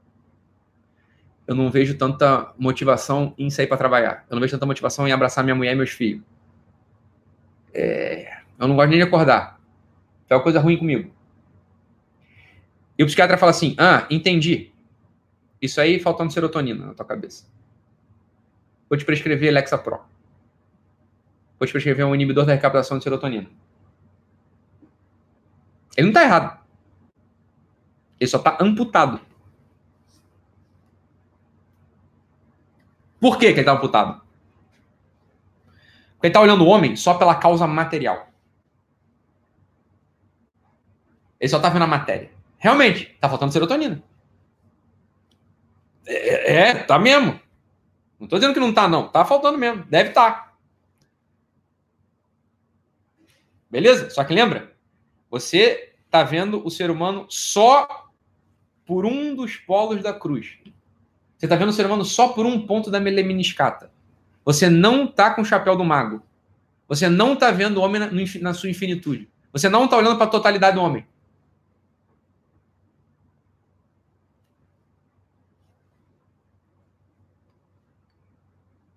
Ah! Você chega num psicólogo. E é um psicólogo que não gosta de remédio. Imagina, tem esses tipo aí. No mesmo jeito que tem psiquiatra que não gosta de terapia. Aí você chega num psicólogo e fala, nah, precisa de remédio? Não. Remédio não resolve. Você não tem que atacar né, a febre, você tem que atacar o sintoma da febre. Então, na verdade, você está sofrendo não é por isso. Não tem nada com serotonina. É que você não está agindo segundo a forma de um homem. Imagina só, um psicólogo, porra, excelente. Um psicólogo assim, que, cara, entende as potências da alma. Um psicólogo que entende assim, ah, o homem foi feito para virtude. O homem precisa servir, precisa trabalhar. O homem precisa ser generoso. Né? Imagina só, tem um psicólogo, imagina um psicólogo moral assim, um jeito ali é, sei lá, da linha do Igor Caruso, por exemplo. O Igor Caruso é um desses psiquiatras que tem uma, uma, uma teoria interessante demais. Ele fala assim, olha, todo sintoma ele aparece a partir não, do, do, não das pulsões inconscientes que foram. É, não, não no recalque mal feito, não aparece a partir também do inconsciente coletivo, não aparece também a partir do inconsciente familiar, né? Inconsciente coletivo Jung, inconsciente familiar Zonde, inconsciente pessoal é, Freud. Não, não, não. Ele aparece a partir da repressão da consciência moral. Isso é o que o Igor Caruso fala. Olha, quando você, você sabe o que é o certo e você age contra isso, você tem um sintoma. Imagina só, um psiquiatra, um psicólogo excelente, que tem ali o conhecimento né, da, da, do Igor Caruso. Ele tem seguinte, ah, existe realmente uma manifestação sintomática a partir da repressão da consciência moral. Quando você faz aquilo que é contrário à forma do homem fazer as coisas, você vai sofrer. Isso é o que o Igor Caruso está falando. E tem uma puta razão de ser. Falar, mas também não é só isso, né? Porque olha, Igor Caruso, no mínimo você está esquecendo da questão material. Tem faltando serotonina mesmo. Então, assim, você tem que tomar remédio e tem que fazer terapia. Porque você tem uma causa material e tem uma causa final, uma causa formal, perdão. Olha, esse é o máximo que se chega hoje. Olha só, um psicólogo excelente. Psicólogo assim, excelente. Psicólogo é tomista. O rapaz, ele, ele, sabe das coisas. Ele, ele, ele tem uma visão humanística. Ele tem uma visão do homem completo, entre mil aspas, hein? Ele fala assim: ó, não, vai no seu médico, toma o remédio que ele mandou você tomar, toma o seu Alexa Pro, toma o seu Brintelix, né? Toma lá seu, sua venlafaxina, seu Pristic. E vamos também tratar aqui, né, para chegar na, na forma de homem. O homem, ele foi feito com uma certa forma. E no meu curso presencial, eu exploro a, o que que. Quando no meu curso presencial começa sábado agora. Né? Quando no meu curso presencial eu exploro ali as sete faculdades humanas, que são senso comum. Fala aí. Vocês sempre chifram meus alunos. Fala aí. Senso comum. Razão. Apetite concupiscível. Vontade.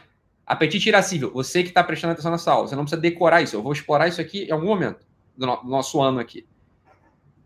Né? Então, são as sete faculdades. Então, está falando senso comum, razão, apetite concupiscível, vontade, apetite irascível, intelecto ativo, intelecto passivo.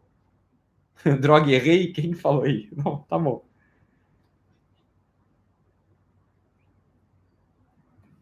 Você está falando de uma coisa do homem. Está falando só da causa formal do homem. Isso é a forma de homem. O homem, você vê que ele é um homem e não é uma samambaia, não é um cinzeiro. Não é porque ele é feito de carne e osso. Porque carne e osso no limite, limite, limite é carbono. Carbono e mais, mais, mais coisinha ali agrupada. Isso as outras coisas tem também. Pô, no limite, limite, limite, um cachorro, ele é igual a um homem. Materialmente. Né? Se distingue muito pouco. Cachorro tem, tem fígado, né? Cachorro tem rim, cachorro tem pelo, tem dente, tem pupila, íris, tem essas coisas. Cachorro tem, tem ligamento. Então, ma materialmente, um cachorro e um homem são iguais. E é isso que os imbecis da genética fazem. É, mas é que um macaco e um homem, eles são. São 99% igual. Fala, não, seu animal, não é que 99% igual, não, é 100% igual. É 100% igual. Se você olhar para a causa material. Para a causa material, é igual. Um pássaro e um homem é igual. Qual a diferença que tem? Ah, tá. Tem uma queratina a mais no bico que, do, do, da porra da ave que o homem não tem. Mas se alguma doença o homem vai ter também. Deve ter alguma doença que o homem faz bico, igual o de tucano. Deve ter um tucanismo, sei lá, uma doença. Tucanite. Deve ter, deve existir. A, a medicina deve ter catalogado essa porra. Deve, algum câncer deve fazer um homem, algum homem ter um bico igual o tucano. Uma teratogenia qualquer que faz o homem ter uma porra de um bico de tucano. Porque é só um agrupamento de molécula, de célula. Então, não, vamos, vamos mais longe, vamos piorar o problema? Não. Não é 99% igual, não. É 100% igual. Ah, 100%? Não, meu filho, é 100%. Você é um ignorante. Você é um. É aquela coisa que a gente fala assim, ah, o Ortega tinha razão quando ele falou aquela frase. Ele falou assim: olha, é que no século XX a filosofia teve um pequeno ataque de modéstia e se contentou em ser só mais uma ciência. Como quem diz o seguinte: olha, se a filosofia tivesse na sua dignidade, ela olharia para a ciência contemporânea e olharia para ela oh, meu filho, que legal, bom, obrigado. Agora fica aí que agora os adultos vão conversar. Você volta pro. É, tá, tá, tá, vai, vai. Tá bom, pega lá, pega lá um. Pega um danoninho, pode comer na sala. Pode ver Peppa Pig. Vai lá.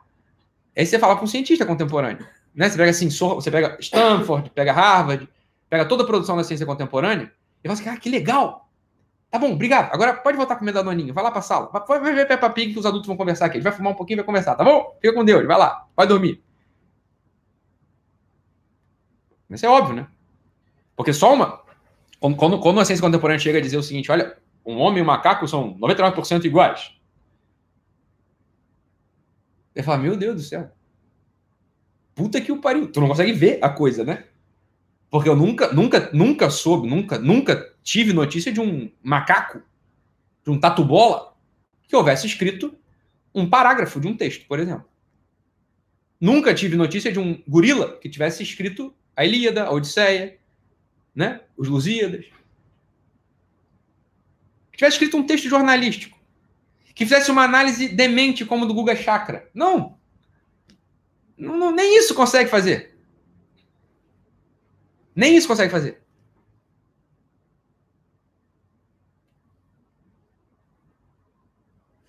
Então é óbvio que um homem e um macaco eles têm algo de semelhante, mas não é que é semelhante, não, é igual. 100% igual. É a causa material.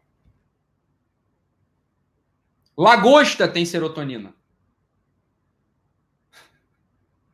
Ave tem serotonina. Codorna, a codorna que você comeu hoje, né? O frango a passarinho que você comeu hoje tem serotonina. Frita, mas tem.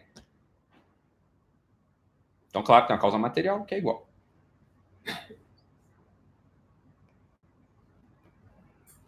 Ah, tem outra coisa, que é a causa formal. E aqui, o máximo que chega a inteligência contemporânea chega só aqui. E ainda tem outras duas causas, hein? Mas a causa formal é o seguinte: ah, o homem tem forma de homem e o macaco tem forma de macaco. Preste atenção. Forma não é figura externa, porque até figura externa é muito parecido. Tem macaco que é igualzinho a homem. Né? No escuro, de noite, de corte, é igual. A figura externa é igual. Tem os macacos que parecem gente, gente parece macaco. Né? Você vai num, num, né? Você vai na. Você vai num sindicato, você vê um monte de asno ali. Só falta de quatro. Jogar grama, come. Então até isso é igual, parece até asno. Né? Na reunião do PT, é igual. Não é asno, só tem asno lá. Mas não, mas o homem não é, não é forma, não é figura externa. Tá? Forma não é figura externa. Até canguru parece gente. É, tem canguru que parece gente. Já viu o canguru lutando boxe? É igual.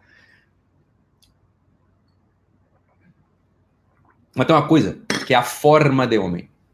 O homem tem uma fórmula, tem uma fórmula de funcionamento.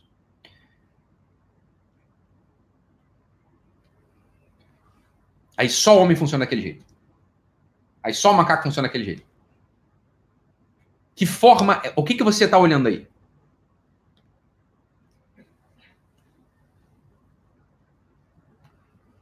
está olhando para esses elementos que eu falei, esses sete elementos. Ah, o homem tem uma coisa, senso comum, o macaco também tem. Tá? O homem tem uma coisa, razão, o macaco também tem. Aí começa. O homem tem um apetite concupiscível, isso o macaco já não tem. O homem tem a vontade, isso o macaco já não tem. O homem tem o intelecto, o, o apetite irascível, isso o macaco já não tem. O homem tem o intelecto ativo, puta, isso aqui o macaco não tem mesmo. O homem tem o intelecto passivo, puta, isso o macaco não tem mesmo. Isso é a forma de homem. Você vê que um homem é homem por quê? Porque ele tem essas habilidades, essas faculdades. Ele faz isso. É a forma. Ou fórmula. O homem funciona a partir de um certo, uma certa, certa possibilidade de funcionamento. Dito de outro modo, o sujeito chegou no teu consultório. Ele está sofrendo. Você olhou. Ih, rapaz, isso aqui é serotonina ruim. É mesmo. Mas é mais coisa também. Você tem que olhar para esse homem e falar assim: ó, ele não está funcionando como um homem. Algo nele está desconectado, está atrofiado, está oculto, está escamoteado, está amputado, está lesado. Que algo é esse? Ah, você tem que olhar, o senso comum. Essas ferramentas a gente vai falar delas. É o senso comum. Será? Será que é a razão? Será que é a vontade? Será que são os apetites? Será que são os intelectos? Tem? Isso aqui é tudo já. Isso aqui é assim, ó, rapaz, mas meu Deus do céu. Porque olha só, um, um psicólogo, uma mãe, um pai, um patrão, um amor, um amante, né? Um marido, uma esposa, um noivo, um noivo, uma noiva, que consiga pelo menos fechar a linha horizontal, ele já tem assim uma visão já muito mais ampla já. Porque a coisa é a seguinte, só se fala da causa material, só se fala do mármore. É só carne e osso. Ou vai se falar sobre a causa. Perdão, mármore está aqui, né? Eu que estou vendo trocado. Aqui, né? E aqui, ou vai se falar da causa formal. E aqui entra a escola de psicologia. Da causa formal diminuída. Você pega, por exemplo, toda a teoria psicanalítica do Freud. Você faz uma pergunta simples para o Freud. Olha, é simples assim, olha. É que, ô Freud, é que às vezes eu estou querendo estudar, entendo uma coisa e fico mais inteligente. Onde é que isso está aí na tua teoria? Não é um movimento genuíno, legítimo, que todo mundo já experimentou? Isso não está na teoria do Freud. Você não acha isso. Você não acha lugar para isso lá.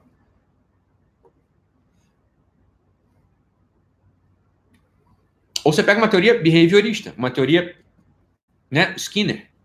Fala assim, olha, eu realmente noto em mim, tem um monte de coisa em mim que está condicionada mesmo. É, assim, é reflexo condicionado. Mas tem um monte de outra coisa que é o contrário disso. É o contrário disso. Né? Uma mãe com mastite que acorda na madrugada para dar de mamar um filho. Por que diabos ela faz isso? Me explique, me dê uma justificativa dentro do sistema de reflexos condicionados que sustente uma operação dessa por, sei lá, um ano. Presta dentro da teoria behaviorista, sem nenhum apelo externo.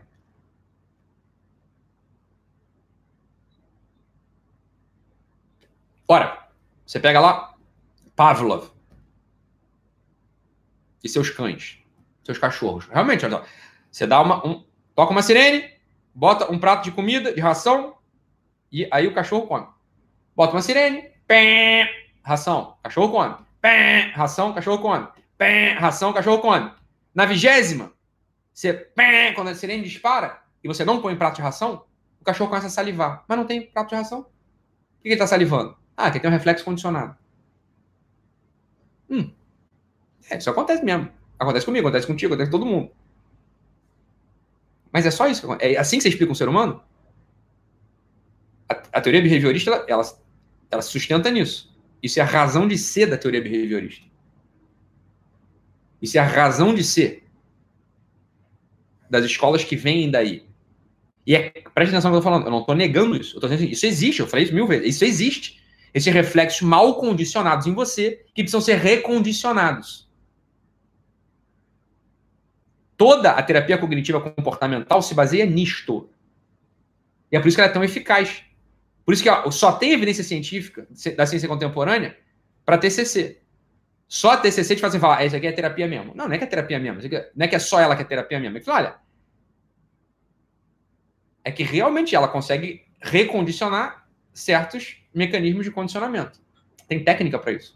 Você consegue fazer o cachorro parar de salivar quando toca sirene. Você consegue fazer o sujeito parar de ter dispneia, ter né, falta de ar quando tá perto do elevador. Você consegue fazer isso tudo. a partir da TCC? Você tem reflexos condicionados ali. Você consegue descondicionar. Agora, vamos lá. Uma mãe com mastite de madrugada acorda e dá de mamar ao seu bebê, dá um beijo nele, troca a fralda dele e não o mata. Explique isso para o sistema de mecanismo de reflexo condicionado.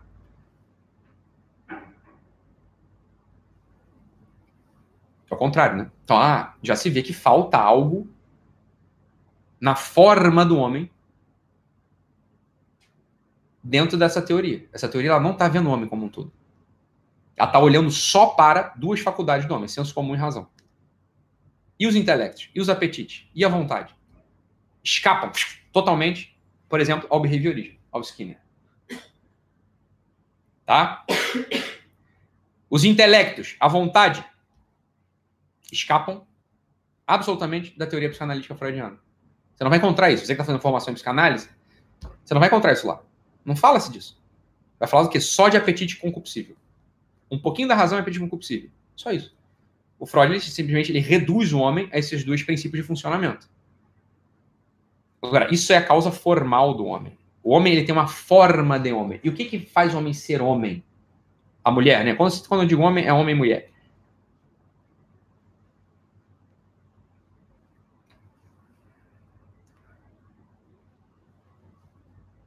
São justamente esses princípios de funcionamento. O homem funciona na articulação dessa matriz. Tem uma matriz de funcionamento. O homem funciona aí dentro. Esse faz com que o homem possa ser homem. É a utilização dessas faculdades. Tá? E é aqui que a gente vai fazer toda a análise da escola de psicologia. Fala, olha, ela tem essa razão de ser, ela serve para isso, as técnicas funcionam para isso aqui, mas tá faltando todo o resto aqui.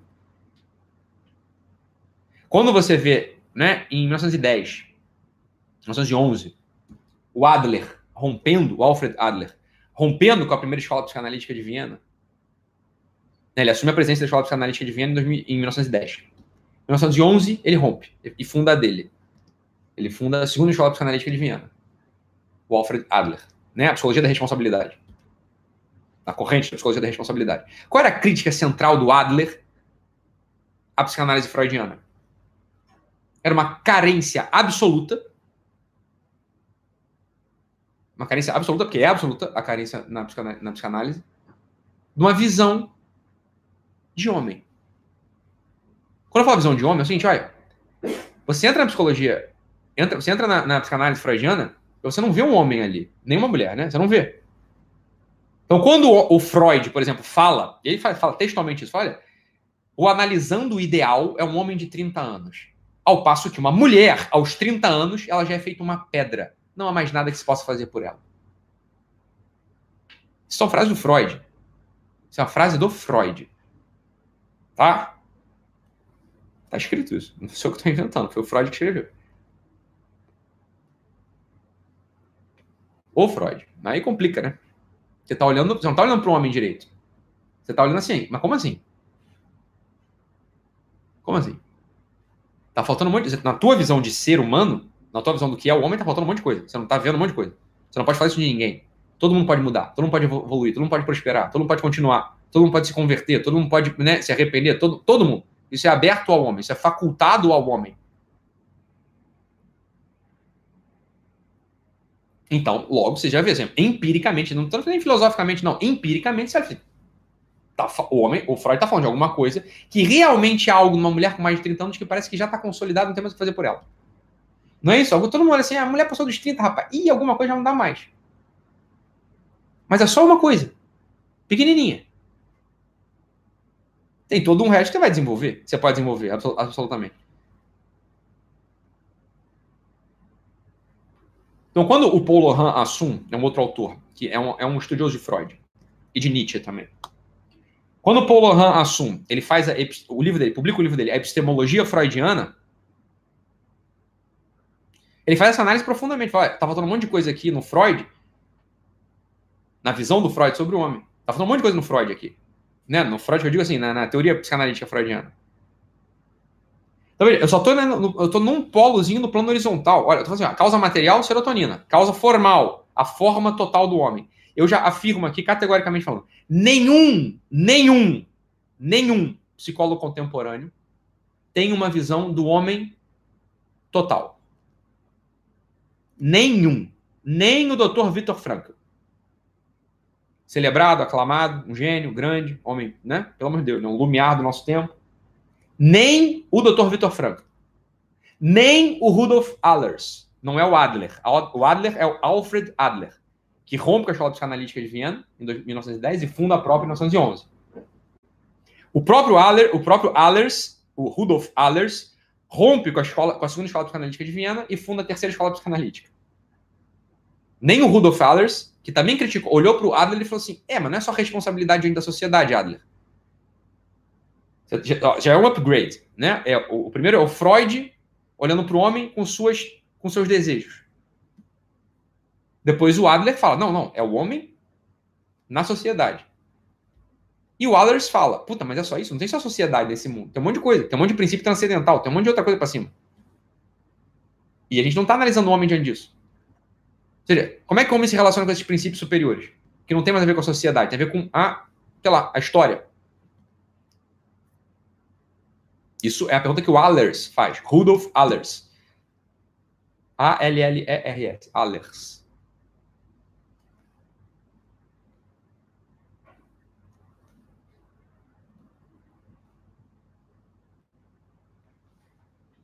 Tá? Então, claro, o que a gente vai fazer aqui, a gente vai posicionar a coisa. Fala assim, ah, tem a causa material, tem a causa formal, e a causa formal, para você fazer direito, você tem que olhar sete aspectos do nome, no mínimo. Integral. De modo integral. Você não pode olhar só para um deles. Ou não pode amputar os outros. Quer dizer, poder pode, pode fazer o que você quiser. Só que aí você está fazendo igual o Pollock, igual o Picasso. Você está olhando para um homem que não é homem.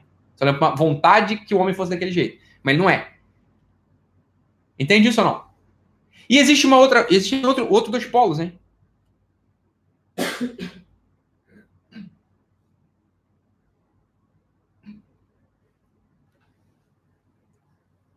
E esses não se fala absolutamente. Isso não tem lugar nenhum. Que é a causa eficiente e a causa final do homem. E aqui entra toda a noção do eu, que a gente falou na aula passada. Lembra dos três andares do eu? O eu narrativo, o eu profundo e o eu social. Lembra disso? E tem o eu profundo.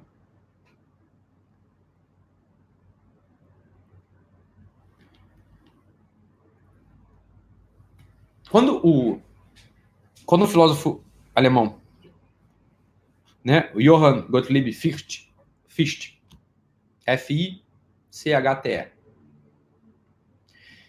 Quando o Fichte, ele. Veja bem, essa aí, essa é a tradição do idealismo alemão. Né? O idealismo alemão ele faz uma descoberta que depois, né, enfim, degenerou. Mas ele faz uma descoberta fundamental. Ele fala assim, rapaz, mas é que eu não sei se tem essa coisa de mundo. Porque eu sei que tem um negócio chamado eu. Eu. Assim, ó. Esse é um muito consistente, chamado eu. Eu sou. Tem eu aqui. O mundo, falei, mas o que é o mundo? Diante dessa coisa chamada eu. Porque o eu, ele tem certas características. Presta atenção nisso aqui. Presta atenção nisso aqui. Presta atenção nisso aqui. Presta atenção nisso aqui. Um cinzeiro, ele tem matéria de cinzeiro, mas eu também tenho. Ele tem forma de cinzeiro. Uma forma muito limitada, hein? Qual que é a forma do cinzeiro? A forma do cinzeiro não é essa coisa redondinha aqui. Isso aqui é a figura externa do cinzeiro. A forma do cinzeiro, assim, o que, que o cinzeiro pode ser, pode fazer, pode receber? O que, que, que é isso? O problema é o seguinte: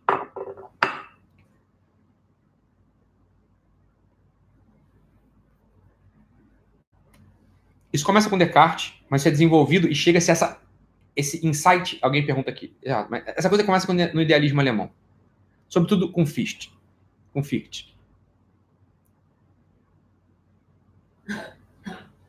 Então, quando você olha para um cinzeiro, o cinzeiro ele tem uma, uma, uma estrutura fechada.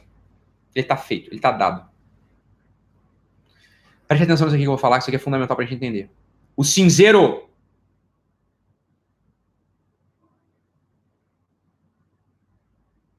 ele não pode falar eu. O cinzeiro não tem um eu.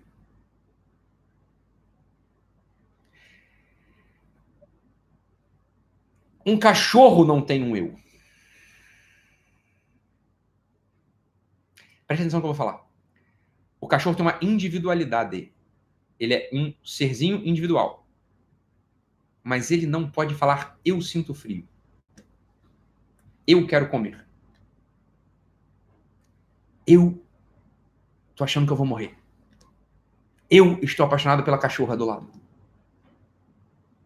Eu sinto saudade do meu dono. Presta atenção nisso aqui. Um cachorro, ele reage. Né? Ele sente frio. Mas ele não pode dizer, ele não pode, ele não sabe que ele está sentindo frio. Ele não pode dizer eu sinto frio. Um cachorro, ele sente saudade, mas ele não diz eu sinto saudade. Então, essa é uma das intuições que algumas pessoas têm. o cachorro é um pouco diferente, mas algumas pessoas têm essa intuição sobre um gato, por exemplo. Ele, come, ele olha para um gato e fala assim: Eu não consigo mais me apegar a esse gato como eu já me peguei uma vez. Porque ele tem o seguinte: olha, o que esse gato tem de afeto sou eu que estou dando para ele. Não é ele que está dando para mim. Ele, presta atenção nisso aqui: mães de pet, não fiquem brabas. Eu não estou falando contrário do que você acha. Você pode derramar o seu afeto e o seu amor pelos bichinhos. Os bichinhos são coisas amáveis mesmo. Não tem nada mais fofo que um filhote de cachorro. Um filhote de um husky siberiano é quase tão fofo quanto o Ângelo, meu filho. Acho que é mais fofo, inclusive. É a coisa mais fofa que tem. Você olha para um filhotinho de husky, assim, ah, isso é muito fofo. Você quer vários. Você quer fazer carinho naquilo, não é? Você quer botar aquele negócio do colo. Aquilo é muito fofo. Um filhote de cachorro é a coisa mais fofa que tem. Beleza. Mas ele recebe o teu afeto. O que, que ele te dá?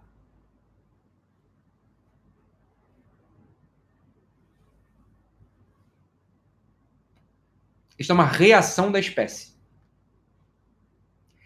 Presta atenção no que eu vou falar aqui. Um ser humano, ele nunca te dá só a reação da espécie humano. Presta atenção. Um cachorro, ele sempre reage como cachorro. Ele é estereotipado, ele é padronizado. Um labrador no Brasil, no ano 2019, ele é igual a um labrador em Portugal de 1384. Ele é igual. Preste atenção, ele não é o mesmo indivíduo. Mas vamos, vamos, vamos, vamos, vamos ser bastante é, impreciso aqui. Ele é a mesma pessoa. Ele é a mesma pessoa. Um labrador de 1384 em Portugal ele reage igual a um labrador de 2019 no Brasil. Por que isso acontece? Porque ele não tem um eu. Ele não tem um eu. Ele não fala em primeira pessoa nunca. Ele fala em nome da espécie. Isso é um cachorro, isso é um gato, isso é um tatu-bola.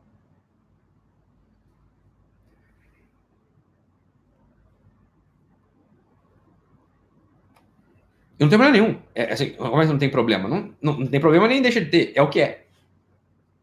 Né? É o que é. Isso é um cachorro. Um ser humano não. Um ser humano não. Um ser humano de 1384 em Portugal não é o mesmo ser humano de 2019 no Brasil. Eu não reajo igual ao Dari, que está aqui do meu lado. Ambos homens, mesma idade, Brasil, 2019. Por que isso acontece? Porque eu não sou um bicho reativo. Eu não falo em nome da minha espécie.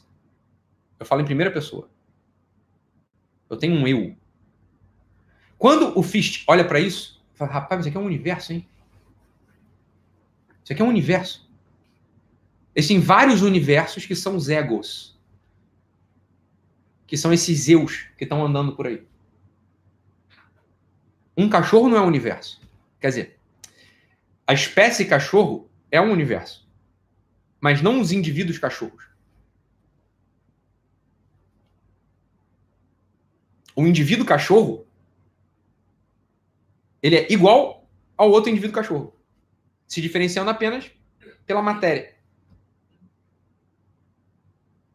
Mas ele não tem um ego. Ele não tem assim, ó, eu sou o universo inteiro. Eu falo em primeira pessoa. O ser humano fala em primeira pessoa. Ele fala em primeira pessoa. Ah.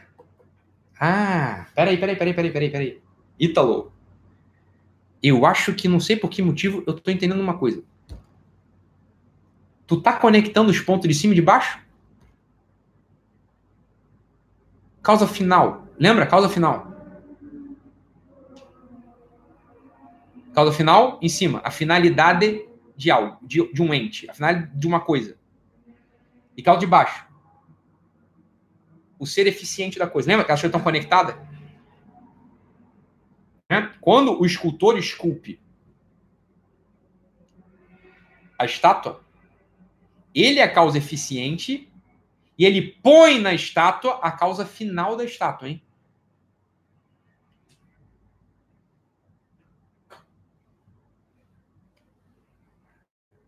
Eita.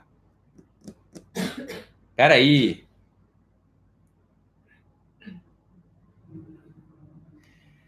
Volta. Volta aqui e fica comigo aqui agora.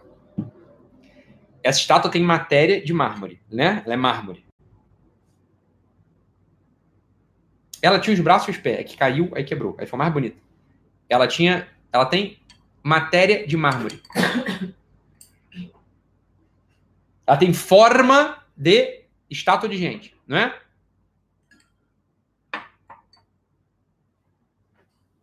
Ela foi feita por alguém e preste atenção aqui. Esse alguém, esse artífice, esse escultor pegou a matéria disponível né? E com a sua eficiência, ele colocou na estátua a própria finalidade dela. Para que, que ela serve? Para que, que ela está aqui?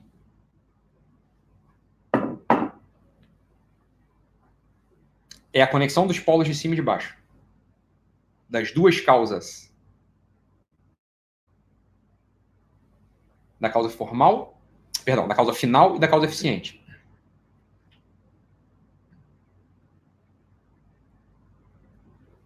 Assim como as duas causas horizontais, a matéria e a forma, elas só existem em conexão, as, as formas de cima só existem em conexão.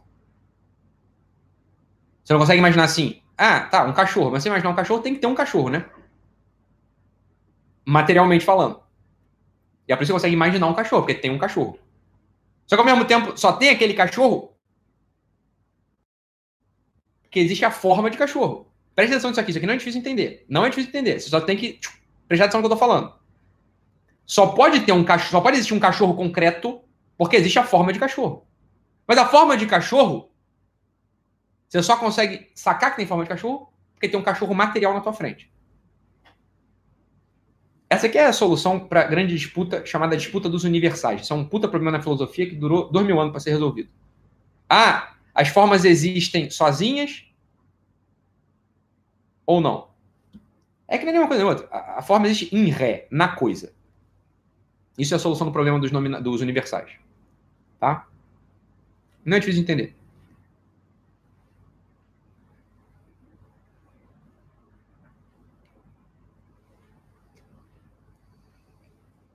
E a causa eficiente e a causa final, elas se unem também. Quando você pega um cachorro, qual é a causa eficiente e qual é a causa final do cachorro? Para que, que serve um cachorro?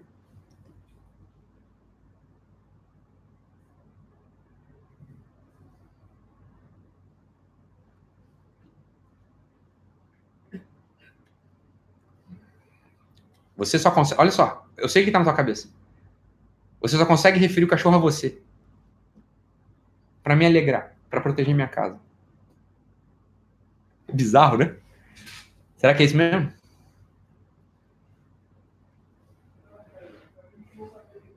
Aqui começa a entrar o ego. E o ego não é uma coisa ruim, hein? Não seja bobo. É isso a descoberta do fala assim, esse é de mundo, rapaz. Eu sei que tem o eu. E parece que tudo é eu. Tudo é referente a mim, de algum modo. Não é que seja assim, eu tô falando, isso é a visão dele. E é uma puta descoberta. Ele falou, rapaz, é que assim, ó. Eu, o meu eu, ele engloba tudo. Isso não é autorreferência, hein? Presta atenção nisso aqui. Porque o problema é o seguinte, Fist, presta atenção em mim, Fist.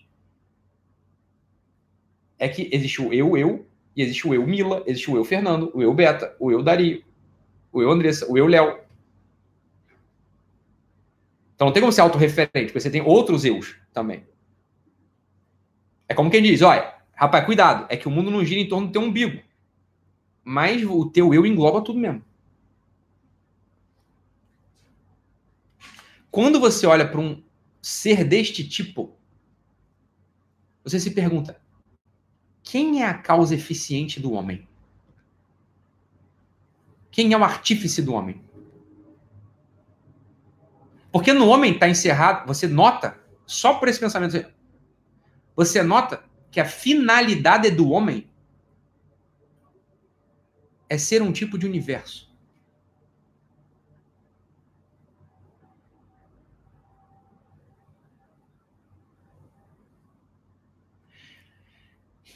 O homem, ele fala em primeira pessoa.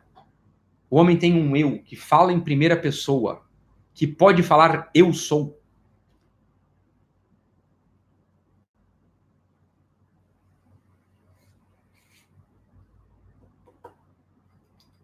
Um cachorro não fala eu sou. Um gato não fala eu sou. E ó, o cachorro é o bicho mais excelente que tem. O animal mais excelente que tem. Né? O cachorro é o amigo do homem. E o cachorro não fala eu sou. Cachorro tem uma forma, tem uma matéria e tem uma causa eficiente e uma causa final. O cachorro não fala eu sou. A finalidade do cachorro não é ser um universo. Não é ser um eu sou. Ele nem tem isso nele, coitado. Ah, o homem tem. O homem tem. A causa eficiente do homem, portanto, ou seja, aquele princípio de criação, ou seja, o artífice do homem,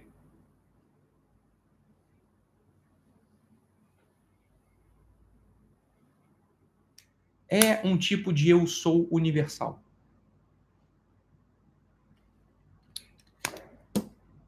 O homem é feito, veio de. A causa eficiente do homem é um tipo de eu sou universal, porque a gente vê claramente que a finalidade do homem é falar em primeira pessoa. É se distinguir maximamente.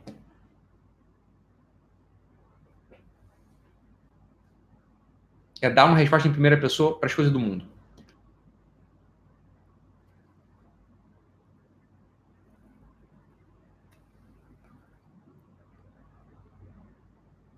E é claro que existe. Olha, presta atenção. Presta atenção aqui.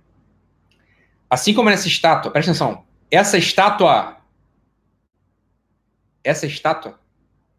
Ela tem nela uma influência do artífice. Não é isso? ela guarda nela um princípio do artífice. Ela tem, isso é a causa eficiente. Tem algo, se eu fosse o escultor dessa estátua, essa estátua teria algo de Ítalo. É a minha presença nela. É, é a, a, eu sou a causa eficiente dessa estátua, se eu fosse escultor dela. Não é isso? Só que presta atenção, essa estátua, olha aqui, olha aquilo aqui, essa, essa é a sutileza da coisa. Essa estátua, absolutamente, ela não é dinâmica. Ela tá feita já. O que eu fiz está nela. Né? A minha causa eficiente já está nela. Um cachorro não é assim, o cachorro é vivo. Mas ele não fala em primeira pessoa. A causa eficiente vive no cachorro de modo impessoal. Lembra que eu falei? O cachorro não é uma pessoa. Porque ele não fala eu. O homem fala eu. O homem é dinâmico e pessoal. O homem não está feito como uma estátua. Ele não é impessoal como um cachorro.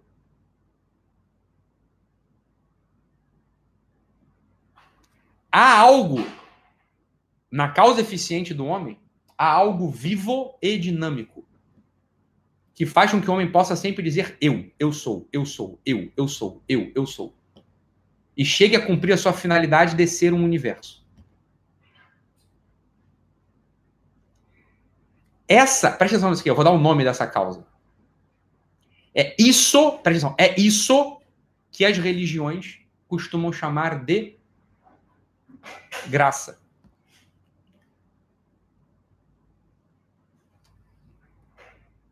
a graça, que as religiões costumam se referir assim, ah, a graça, a graça, a graça. A graça é o princípio de causa eficiente desde que te criou e que é um eu sou maior do que você. O princípio de eficiência no homem, que faz com que o homem possa cumprir a sua finalidade, ou seja, causa eficiente. Quem criou o homem? Causa final. Para que o homem foi criado? o nome desse princípio eficiente no homem chama-se. É o, que a, é o que a religião chama de graça.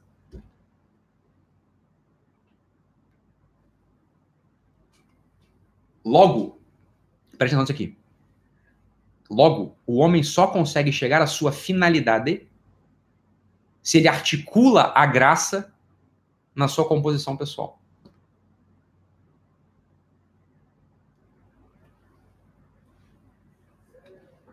O exercício da plenitude humana é a docilidade a esse princípio eficiente, chamado graça. Uma psicologia que, que não fale sobre isso é charlatanismo, é estelionato, não é psicologia. Não é psicologia, absolutamente. Não tem a visão do que é o homem. Não, não sabe o que é o homem. Para começar, porque às vezes desconsidera a causa material. E depois, quando vai para a causa formal, só pega uma partezinha das sete. E absolutamente não olha para o eixo vertical, que é a causa eficiente e a causa final. Um homem será homem quanto mais ele acolher a causa eficiente nele mesmo. Um psicólogo, um terapeuta, uma mãe, um, um pai, um chefe, um amigo, que não reconheça essa causa eficiente na operação humana e não estimule o sujeito a, a acolher essa graça eficiente, não consiga distinguir essa graça eficiente, ou essa causa eficiente, na operação diária do homem, ele absolutamente não está ajudando o homem a cumprir sua finalidade. Obviamente, aquele que não chega a ser aquilo para o qual ele foi feito, ou seja, ele não chega a tocar na sua causa eficiente, ele restará, permanecerá na infelicidade.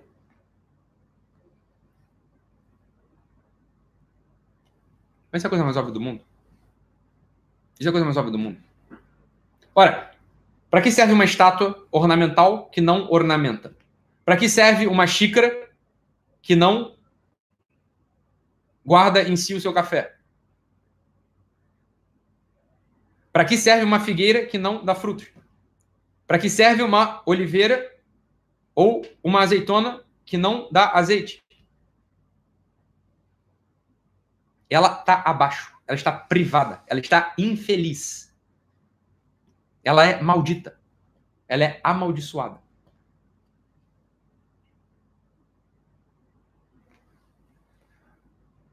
Então é óbvio, é óbvio que para que uma psicologia se pretenda ampla, total e eficaz, ela sempre precisa olhar na integralidade esses quatro pontos articulados.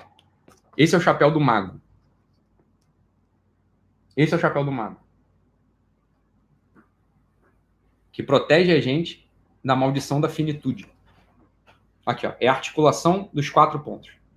Quatro é símbolo de totalidade, lembra?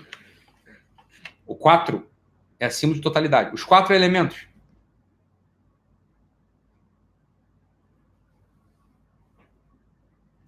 as quatro causas. Se você olha para o homem e não observa essa quaternidade, você não está olhando para o homem. Você está olhando para uma coisa que você criou na sua cabeça. Presta atenção no que eu vou falar. Todas, todas as psicologias contemporâneas, elas sequer conhecem o eixo vertical. Sequer conhecem o eixo vertical.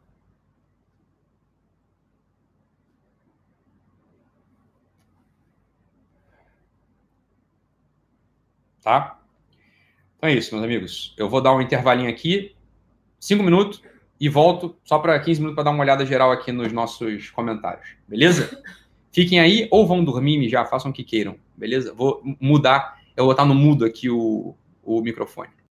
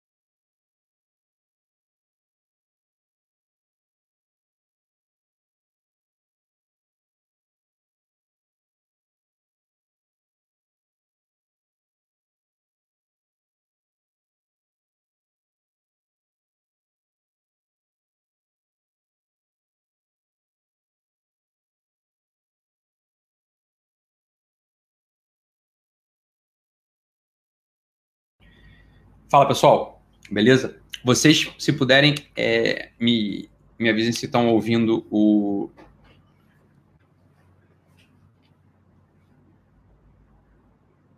Vocês estão me ouvindo? Vou responder só duas ideias gerais aqui que estão aparecendo, por algum motivo estão aparecendo com frequência aqui. Estão me vendo bem? Me ouvindo?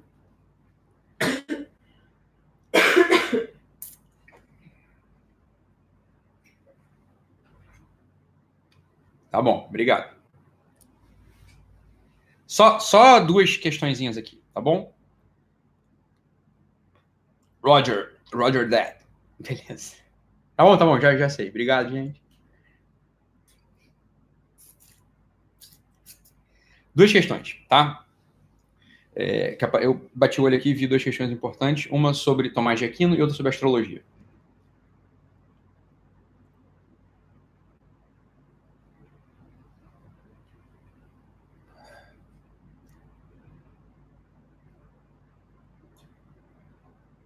Vamos lá.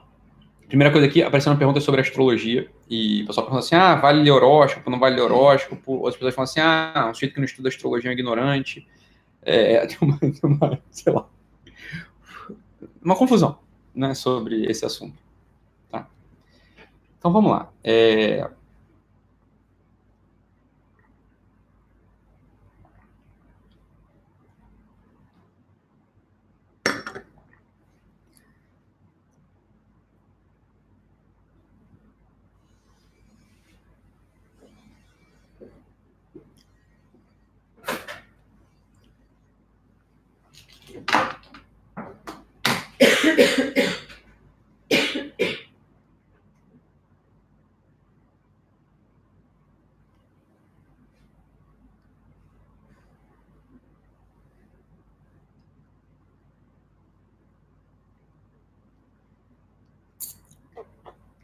Bora.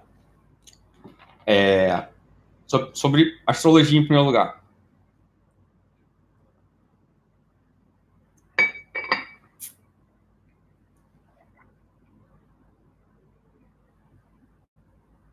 Aqui só, só Arthur César pergunta aqui, ó. Ítalo, olhar para o chapéu do mago, para o símbolo, me remete a uma ideia do homem estar mergulhado na eternidade. Essa coisa faz sentido no que você está abordando? Claro, claro, Arthur. É exatamente isso.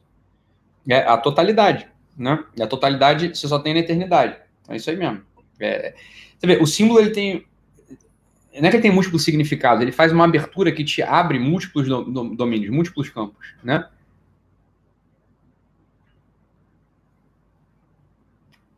Ah, legal. Boa. Adriano Passos. Adriano Passos falou uma coisa aqui que é, que é importante saber mesmo. Ele fala o seguinte, ó, parece que, falando de mim, parece que você, o, eu, né, se perde um pouco, mas lá na frente fecha tudo de forma incrível, show demais. Então tem que ter calma, é, esse é o jeito mesmo da coisa, tem que ficar calmo. Lá no final das contas vai, vai fechar, tá? Então não adianta querer entrar e fazer, ah, então segue uma coisa linear.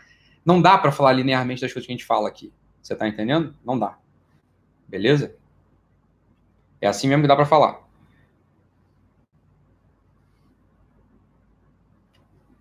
Então, sobre astrologia.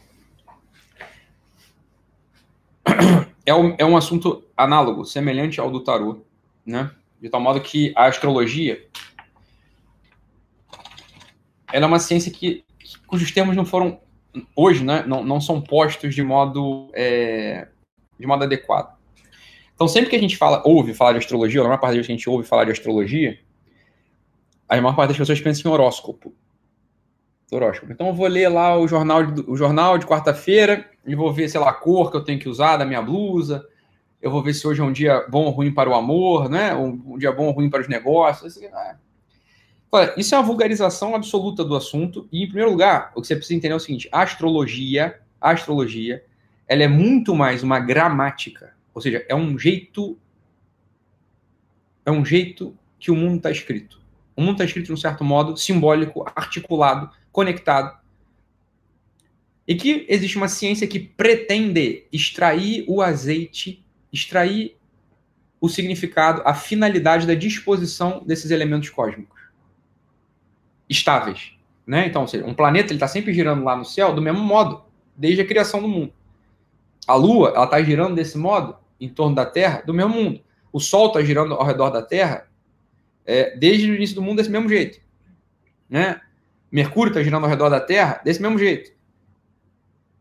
Saturno também. Ah, e esses planetas eles são diferentes. Lembra? Linguagem poética. Depois linguagem retórica. A ciência astrológica, ela ainda está ela ainda está em fase de amadurecimento. É, já houve uma estabilização poética dos símbolos e há uma tentativa de discussão sobre esses símbolos, retoricamente falando. Não houve ainda a depuração dialética, o confronto da opinião dos sábios sobre essa gramática.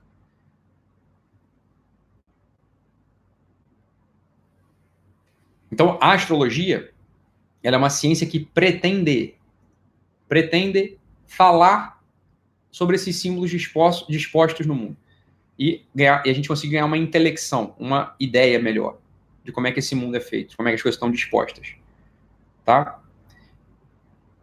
Então, é claro, a, a astrologia é algo que, se a pessoa quiser estudar, ela vai estudar, né? É uma ciência que está aí aberta para estudo, é um campo de estudo ainda, né? É um campo de estudo. E é claro que você tem, tem hoje então, são dois polos. As pessoas que são os grandes entusiastas, adeptos e fazem mapas, é, horóscopo, né, toda semana, todo... isso é um campo. E chega as pessoas e falam, isso aqui é coisa do diabo, né? Isso aqui é coisa que a religião condena, o cacete, não sei o quê. Claro, os dois, as duas posições são absolutamente inadequadas. Absolutamente inadequadas, por quê? Porque não se sabe no que é astrologia. Não se sabe. A astrologia ainda está na fase de maturação retórica. Para a gente poder falar assim, ah, a astrologia é isso, ela já precisaria ter passado para depuração dialética.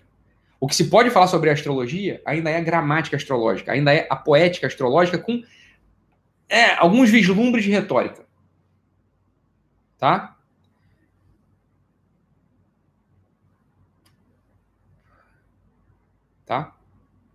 Isso é sobre astrologia. É claro que é muito difícil estudar astrologia hoje porque ela está toda misturada, toda bagunçada, ela sofre influência de tudo quanto é canto, né? Então, assim, é... ela foi vulgarizada, absolutamente vulgarizada também. Então é difícil você conseguir pegar ali o fio, da... lembra do fio da meada? É difícil você pegar o fio da meada. É difícil você pegar o fio da meada. Né? Para quem é católico, existe um livro chamado Catecismo da Igreja Católica, no qual tem algumas recomendações, tem as recomendações ali importantes, né? Tem que ler esse livro. E tem um ponto lá, se eu não me engano, é o ponto. Tá ali perto do 2100, do ponto 2100 por qualquer coisa. Que tem ali claramente uma proibição. Mas não é uma proibição ao estudo da gramática astrológica, é uma proibição à previsão, à adivinhação. Né? A adivinhação, tanto do tarô, quanto da astrologia, quanto da, carto, quanto da, da, da, da quiro, é, quiromancia, da leitura da mão. Tem uma proibição ali, as magias, essas coisas. Né? Mas é uma proibição a adivinhação. Por quê? Porque, assim, olha, a, a, o Catecismo da Igreja Católica, com muita precisão, falou o seguinte: não existe ainda uma depuração dialética disso. Não se pode ainda falar claramente que uma conjunção específica de certos planetas numa certa casa, num certo signo, determinam ou são tal coisa. Por que, que não pode falar claramente sobre isso? Porque a, a astrologia não é uma ciência imatura. É uma ciência que está na sua fase retórica. Então, é claro, ela não pode se prestar como uma ciência que dialeticamente já foi testada, foi depurada, foi validada, né? Ou seja, a astrologia ela ainda está ainda tá no domínio da Leten, do Leten, do rio do esquecimento. É como quem diz assim: olha, se você lavar o rosto demais, você esquece o que você falou antes. A consistência, presta atenção, a, do verbo haver, a consistência na gramática astrológica. Poeticamente, a astrologia já. Ela, esse trabalho foi feito. Você pode olhar para o Mercúrio, para o Saturno, para Marte, para o Sol, para a Lua e extrair dali uma, um azeite simbólico, poético, absolutamente útil. Absolutamente útil. Mas a, a astrologia ela não sofreu a depuração dialética ainda. Estão dizendo aqui que o ponto do catecismo é 2115. Eu não sei de cabeça, mas deve ser. O pessoal deve ter é, visto. E botou aqui. Tá? Então a astrologia como ciência, ela tá nessa fase. Tá na fase assim, ó. A, a, a estabilização poética foi feita. E é profunda, é profundíssimo aquilo tudo, mas retoricamente ainda está desenvolvido e está longe ainda de uma depuração dialética. Longe, longe, longe de uma depuração dialética. O mesmo vale para alquimia. Alguém perguntou aqui, mesma coisa. Alquimia, então, a própria estabilização simbólica da alquimia ainda é mais, ainda é mais dificultosa. A, a, a alquimia se perdeu no, ali na, na, na, Idade Média. É, acho que foi o, o Pico de la, de la Mirandola, é, Fitino. Você tem, tem alguns autores que tentaram retomar a tradição hermética da alquimia na, na, na Idade Média, perdão, na Renascença. É, mas perdeu aí, não é? Ou seja, a gramática alquímica ela ainda está ainda, ainda tá anterior. Seja, a retórica alquímica ainda, ainda, não foi desenvolvida. A alquimia ainda está em fase de estabilização simbólica.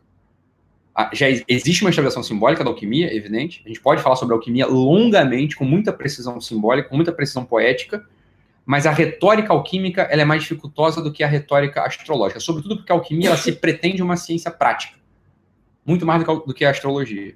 A alquimia se pretende uma ciência prática. Ou seja, qual é a finalidade da alquimia? Operar a transmutação. Lembra da pedra filosofal da alquimia? O que é a pedra filosofal? Ah, é aquele elemento prático que quando você adiciona ao chumbo, ele se torna ouro. Não é isso a finalidade da alquimia? Transformar chumbo em ouro? Ah, mas não é só chumbo em ouro. Isso é o símbolo é transformar um elemento plúmbeo, ou seja, um elemento de chumbo do teu espírito, elemento plúmbeo, ou seja, aquilo que afunda, joga para baixo, é escuro, né? Que te fixa. O que, que o chumbo é? Lembra? O chumbo é a coisa mais pesada que tem. É escuro, é pesado, serve para nada, é vulgar, é, não tem valor.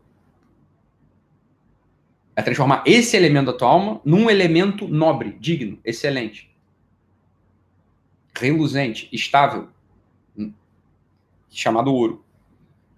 Então, a alquimia é uma tentativa de ciência, é uma tentativa prática de operar a transmutação alquímica, né? Alquimia, transmutação alquímica do elemento plúmbeo, do elemento de chumbo que tem na tua alma, em elemento de ouro, em elemento áureo. Então, te levar de um estado plúmbio a um estado áureo. O, o, o, o ouro, assim como o sol, eles são símbolos da tua causa eficiente. A causa eficiente no homem não é esse eu sou, que fala em primeira pessoa, que tem uma dignidade. O sol, o ouro, o leão, eles todos estão na mesma cadeia simbólica da dignidade, de algo que se diferencia. Né? O leão é o senhor dos bichos da floresta, né? Ele é o bicho mais excelente, ele se diferencia de tudo. O sol é símbolo de quê? O sol é símbolo. Do que, o sol é símbolo? Mas não é só porque ele é símbolo. Se não houvesse o sol, haveria um desconhecimento total de tudo que, quanto existe. É o sol, é o sol que permite que haja consciência. Se não houvesse sol, tudo seria noite, tudo seria trevas. Se não houvesse sol, tudo seria trevas.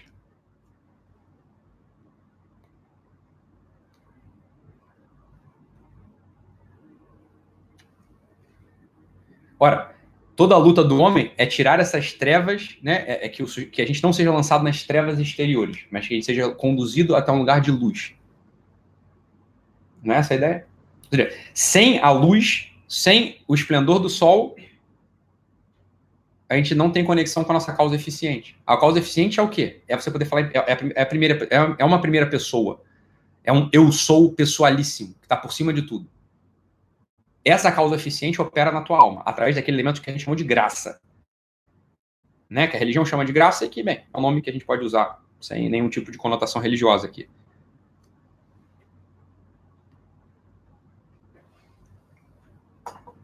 Tá claro, o sol é símbolo disso tudo. O sol é símbolo desse eu sou, em primeira, o, primeiro, o eu sou pessoalíssimo. Né? Quer dizer, tenta se orientar na noite sem o sol, para ver se você consegue. É que hoje, é claro, a gente tem lampião, né? O, o Dario, ele era excursionista. Ele tinha um lampião a gás lá, sei lá, para fazer, para acampar. Mas é claro que só pôde ter lampião a gás algum dia, porque algum momento lá atrás teve um sol que fez que as pessoas pudessem dominar as técnicas desse mundo e chegar até ter luz elétrica. Né? Imagina se não tivesse sol, não teria lampião a gás, não teria lampião, não teria luz incandescente, não teria nada. Tenta se orientar na noite sem sol. Fala, então, mas o sol não brilha na noite, como não? Ué, como não? O que, que é a lua, se não o sol? Não, o que, que a lua é, se não o sol? A lua é um sol inconstante. Né? A lua é um princípio de orientação nas trevas. A lua é um princípio de orientação nas trevas. E é claro que a lua é inconstante. Você não pode confiar na lua. Por quê? Porque às vezes ela ilumina, às vezes ela não ilumina. Às vezes, a lua é temperamental. A lua às vezes ilumina, às vezes não ilumina. Se a lua tá nova, ela não ilumina. Se a lua tá cheia, ela ilumina um pouco, não muito. E as estrelas que brilham no céu? Bem, em primeiro lugar, as estrelas são um tipo de sol, pequenininho.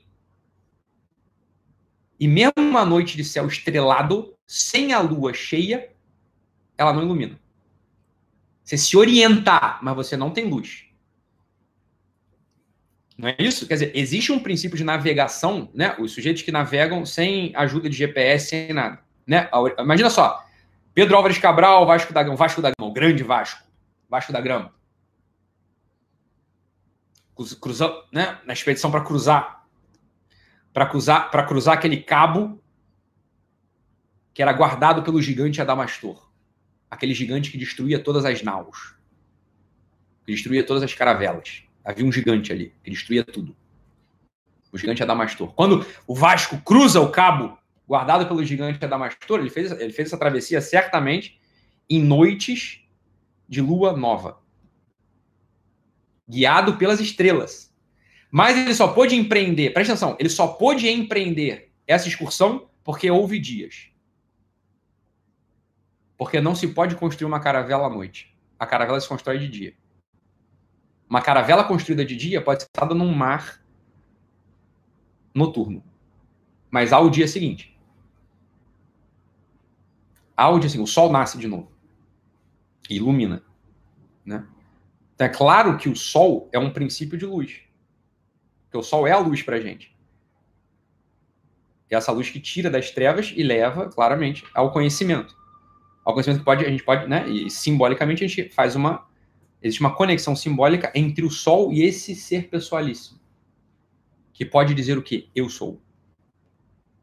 Se não, se não houvesse Sol, a gente não poderia falar eu. Por que você não poderia falar eu? Porque não, você não tem a pré-condição de existência. Você não pode nem construir a caravela, meu filho. Você não, não pode nem construir a caravela. Você não vai poder navegar à noite, porque para você construir uma caravela, você tem que construir de dia. Então, é claro, as estrelas elas são um princípio de orientação, mas não são um princípio de iluminação. As estrelas elas não iluminam o céu noturno. Qualquer pessoa que já tenha navegado no céu, eu já naveguei. Eu já naveguei. Eu fiquei quatro dias navegando. E esses quatro dias a, a lua não estava cheia.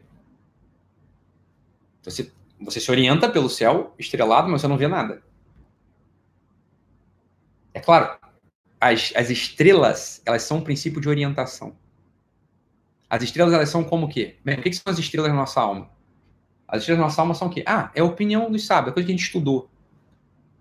Você estudou uns negócios? Você tem um céu estrelado. Mas se você, se você não procurou dentro de você o princípio de iluminação, se você não procurou dentro de você o princípio de iluminação, que é símbolo do ser em ato puro ou do eu sou pessoalíssimo, você não vai conseguir se orientar por muito tempo. Você vai perecer certamente. Esse princípio de iluminação, curiosamente, na prática, ele é símbolo da meditação em segredo, da meditação muda. A especulação, presta atenção, o estudo, a especulação, né? O ah, vou ler aqui, vou ler os autores importantes, vou assistir a aula, a aula do Ítalo, né? Vou assistir a aula do, né? A aula do pessoal que você gosta pessoal bom. Eu vou assistir essas aulas, vou ler um monte de livro, vou ler São Tomás de Aquino, né? vou ler Santa Teresa d'Ávila, vou ler, vou ler os grandes. O máximo que você vai ter na tua vida é um céu estrelado. É o máximo que você vai ter, é um céu estrelado. O sol na tua vida, o, sol que ilumina, ou seja, que permite que você fale eu sou. O sol da tua vida é esse acolhimento da causa eficiente na tua pessoa. É só isso que ilumina. De verdade. O resto te orienta, mas não te ilumina. Não te ilumina. O que ilumina é esse exercício mudo, calado, contemplativo, quieto. Do acolhimento dessa causa eficiente chamada graça, né? Que a religião chama de graça. Isso é o que ilumina. Aí você consegue ter uma orientação pessoal. Você consegue até virar uma estrelinha para alguém depois. Quando você é um tipo de sol, o que é um tipo de sol nesse mundo? O que é um sol nesse mundo? Veja bem, o que é um sol nesse mundo? O que, o que são os sábios desse mundo? Eles são assim, ó, uma imagem. Uma imagem do sol verdadeiro. Imagem, imagem, a gente produz através do que? De um espelho. Não é? Quando você se olha no espelho, você não está vendo você, você está vendo a tua imagem ali. Você é outra coisa. Você já fez a de conversar com alguém pelo espelho? Eu já fiz. É interessantíssimo, mas não é verdade. Não é verdade. É diferente você conversar com alguém pelo espelho e conversar com alguém olhando no olho. Você está falando com uma imagem. Você não pega o todo da pessoa. Espelho. Como é que espelho se fala em latim? Speculum. É a mesma origem etimológica da palavra especulação. Ou conhecimento especulativo. O que é o conhecimento especulativo? É quando você se orienta a partir de imagens no espelho. Essa orientação é sempre deficiente. Você se orienta, mas você não ilumina. É uma noite de trevas. Ah, mas tem um céu estrelado. Tudo bem, você não vai naufragar não. A tua caravela não vai naufragar, hoje nem amanhã. Mas fica se orientando no mar. Imagina só, o Vasco da Gama fez toda a excursão dele num céu estrelado. É tudo trevas, é noite. A excursão para cruzar o, o, o, Cabo da Tormenta, para cruzar ali o Gigante Adamastor, foi tudo feito à noite. Imagina que foram 400 dias de trevas num céu estrelado. Certamente ele pereceria. O céu estrelado, ou seja, o conhecimento especulativo, o conhecimento especulativo, ele não dá conta de ter uma vida que vai durar muito tempo. Você vai morrer. Dito de outro modo, é claro que um céu estrelado é melhor do que trevas totais, né? Senão você nem se orienta. A maior parte das pessoas não tem nem conhecimento especulativo. É trevas, é só trevas, né? Ah, não, eu quero agora ter um conhecimento especulativo. Eu vou estudar até algumas coisas, vou ouvir o que os sábios têm para dizer, eu vou ouvir as pessoas boas, vou ouvir isso tudo, tudo. Eu vou ouvir isso tudo. Ah, tá bom, você tem um céu estrelado agora. Na melhor das hipóteses. Mas se você não praticou a meditação da causa eficiente, se você não acolheu a causa eficiente no teu ser, em vistas à causa final, você não vai ter sol nunca. Você não vai ter luz. Você vai perecer, você vai morrer. A caravela, você vai perder pro gigante Adamastor. O gigante Adamastor vai pum, dar um murro na tua caravela, você vai afundar, vai naufragar. Você vai virar comida de peixe. Vai virar comida de peixe. Então, só, a atividade especulativa, ela é boa, mas ela é nada. O que de fato te dá a luz é a meditação quieta. É o discernimento para acolher a causa eficiente na tua pessoa. É a meditação quieta. É assim, ó, deixa eu ver aqui. Eu tenho uma finalidade. Eu tenho uma finalidade, eu sinto que tem um sopro me empurrando para essa finalidade, que às vezes eu deixo, às vezes eu, às vezes eu inflo a minha vela para que esse sopro ele possa me levar até o meu destino. Às vezes eu recolho minha vela. Às vezes eu inflo a minha vela e ajusto o leme. Às vezes eu não faço nada.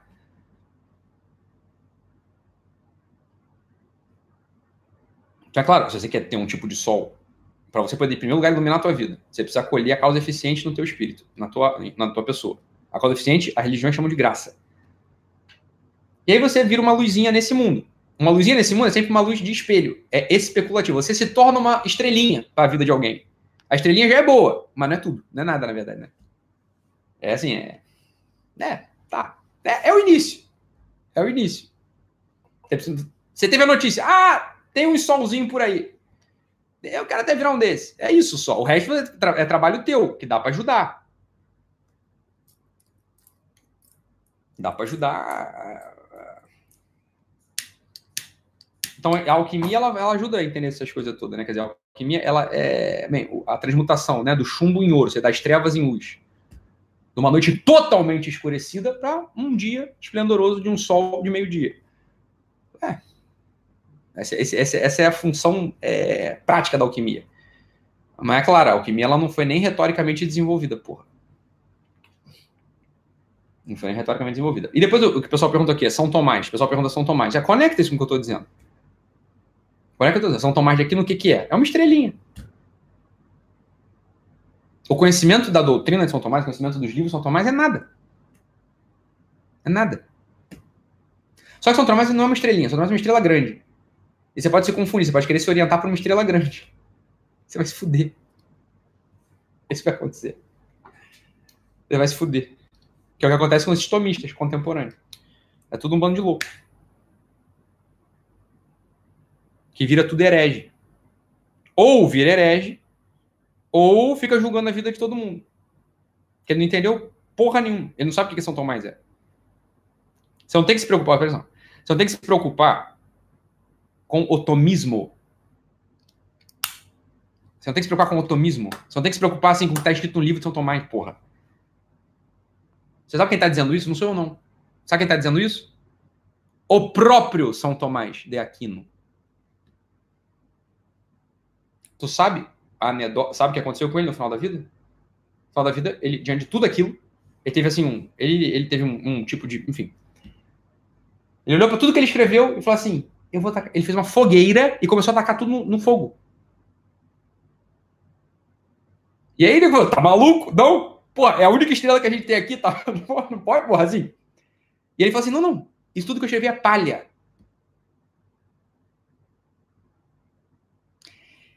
Ele, ele queria tacar fogo porque estava errado o que ele escreveu? Não. Mas ele entendeu o seguinte, cara, isso não importa. Tá maluco? Presta atenção, você não tem que se preocupar com tomismo. Porra!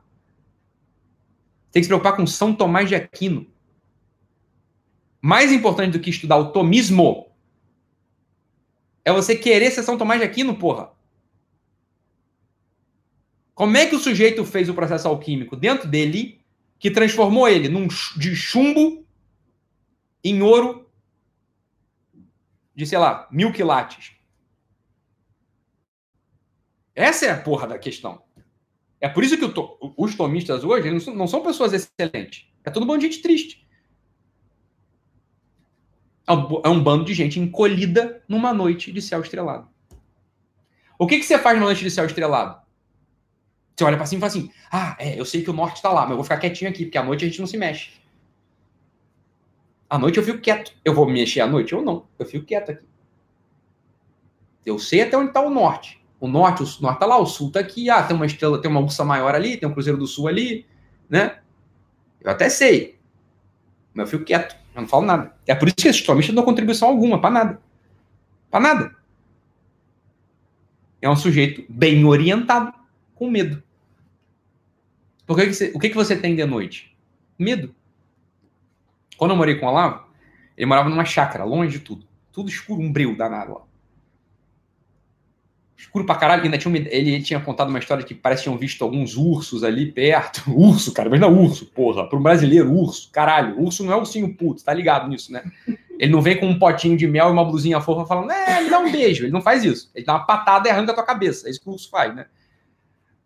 Urso é um bicho demoníaco. Não é fofo. E aí, aí de noite, eu, eu tinha uma ideia de jirico. Eu fiz isso várias vezes na vida. É, eu saí à noite a pé, sem nada. Né? Sei lá, é, zero graus, bateu menos 14 graus lá. Eu saía de calça jeans, blusa de manga, à noite, andando. O que, que você tem ali? Medo. O céu estrelado, sem lua, é um escuro, é um medo. Você até sabe ir e voltar, mas dá medo. Você fica quieto, não se mexe muito. Uma parte da minha adolescência eu passei em São Pedro da Aldeia, região dos lagos. Não, a parte da minha adolescência, lá, dos zero anos até os 15 anos, ia todo final de semana para São Pedro da Aldeia. A gente morava, era a nossa segunda casa, São Pedro da Aldeia. E tem a Lagoa de Araruama. Às vezes, depois quando eu fui um pouquinho mais velho, 11, 12 anos, eu tinha uma brincadeira maravilha, maravilhosa, que era nadar, nadar, nadar, nadar de noite pro meio da lagoa. E ficar lá no meio da lagoa de noite. O que, que você sente ali? De noite, escuro, sem lua, só céu estrelado. Você sente medo. E se eu tiver uma cãibra? E se faltar o ar? E se, sei lá, eu me apavorar? Você tem medo, você fica quieto.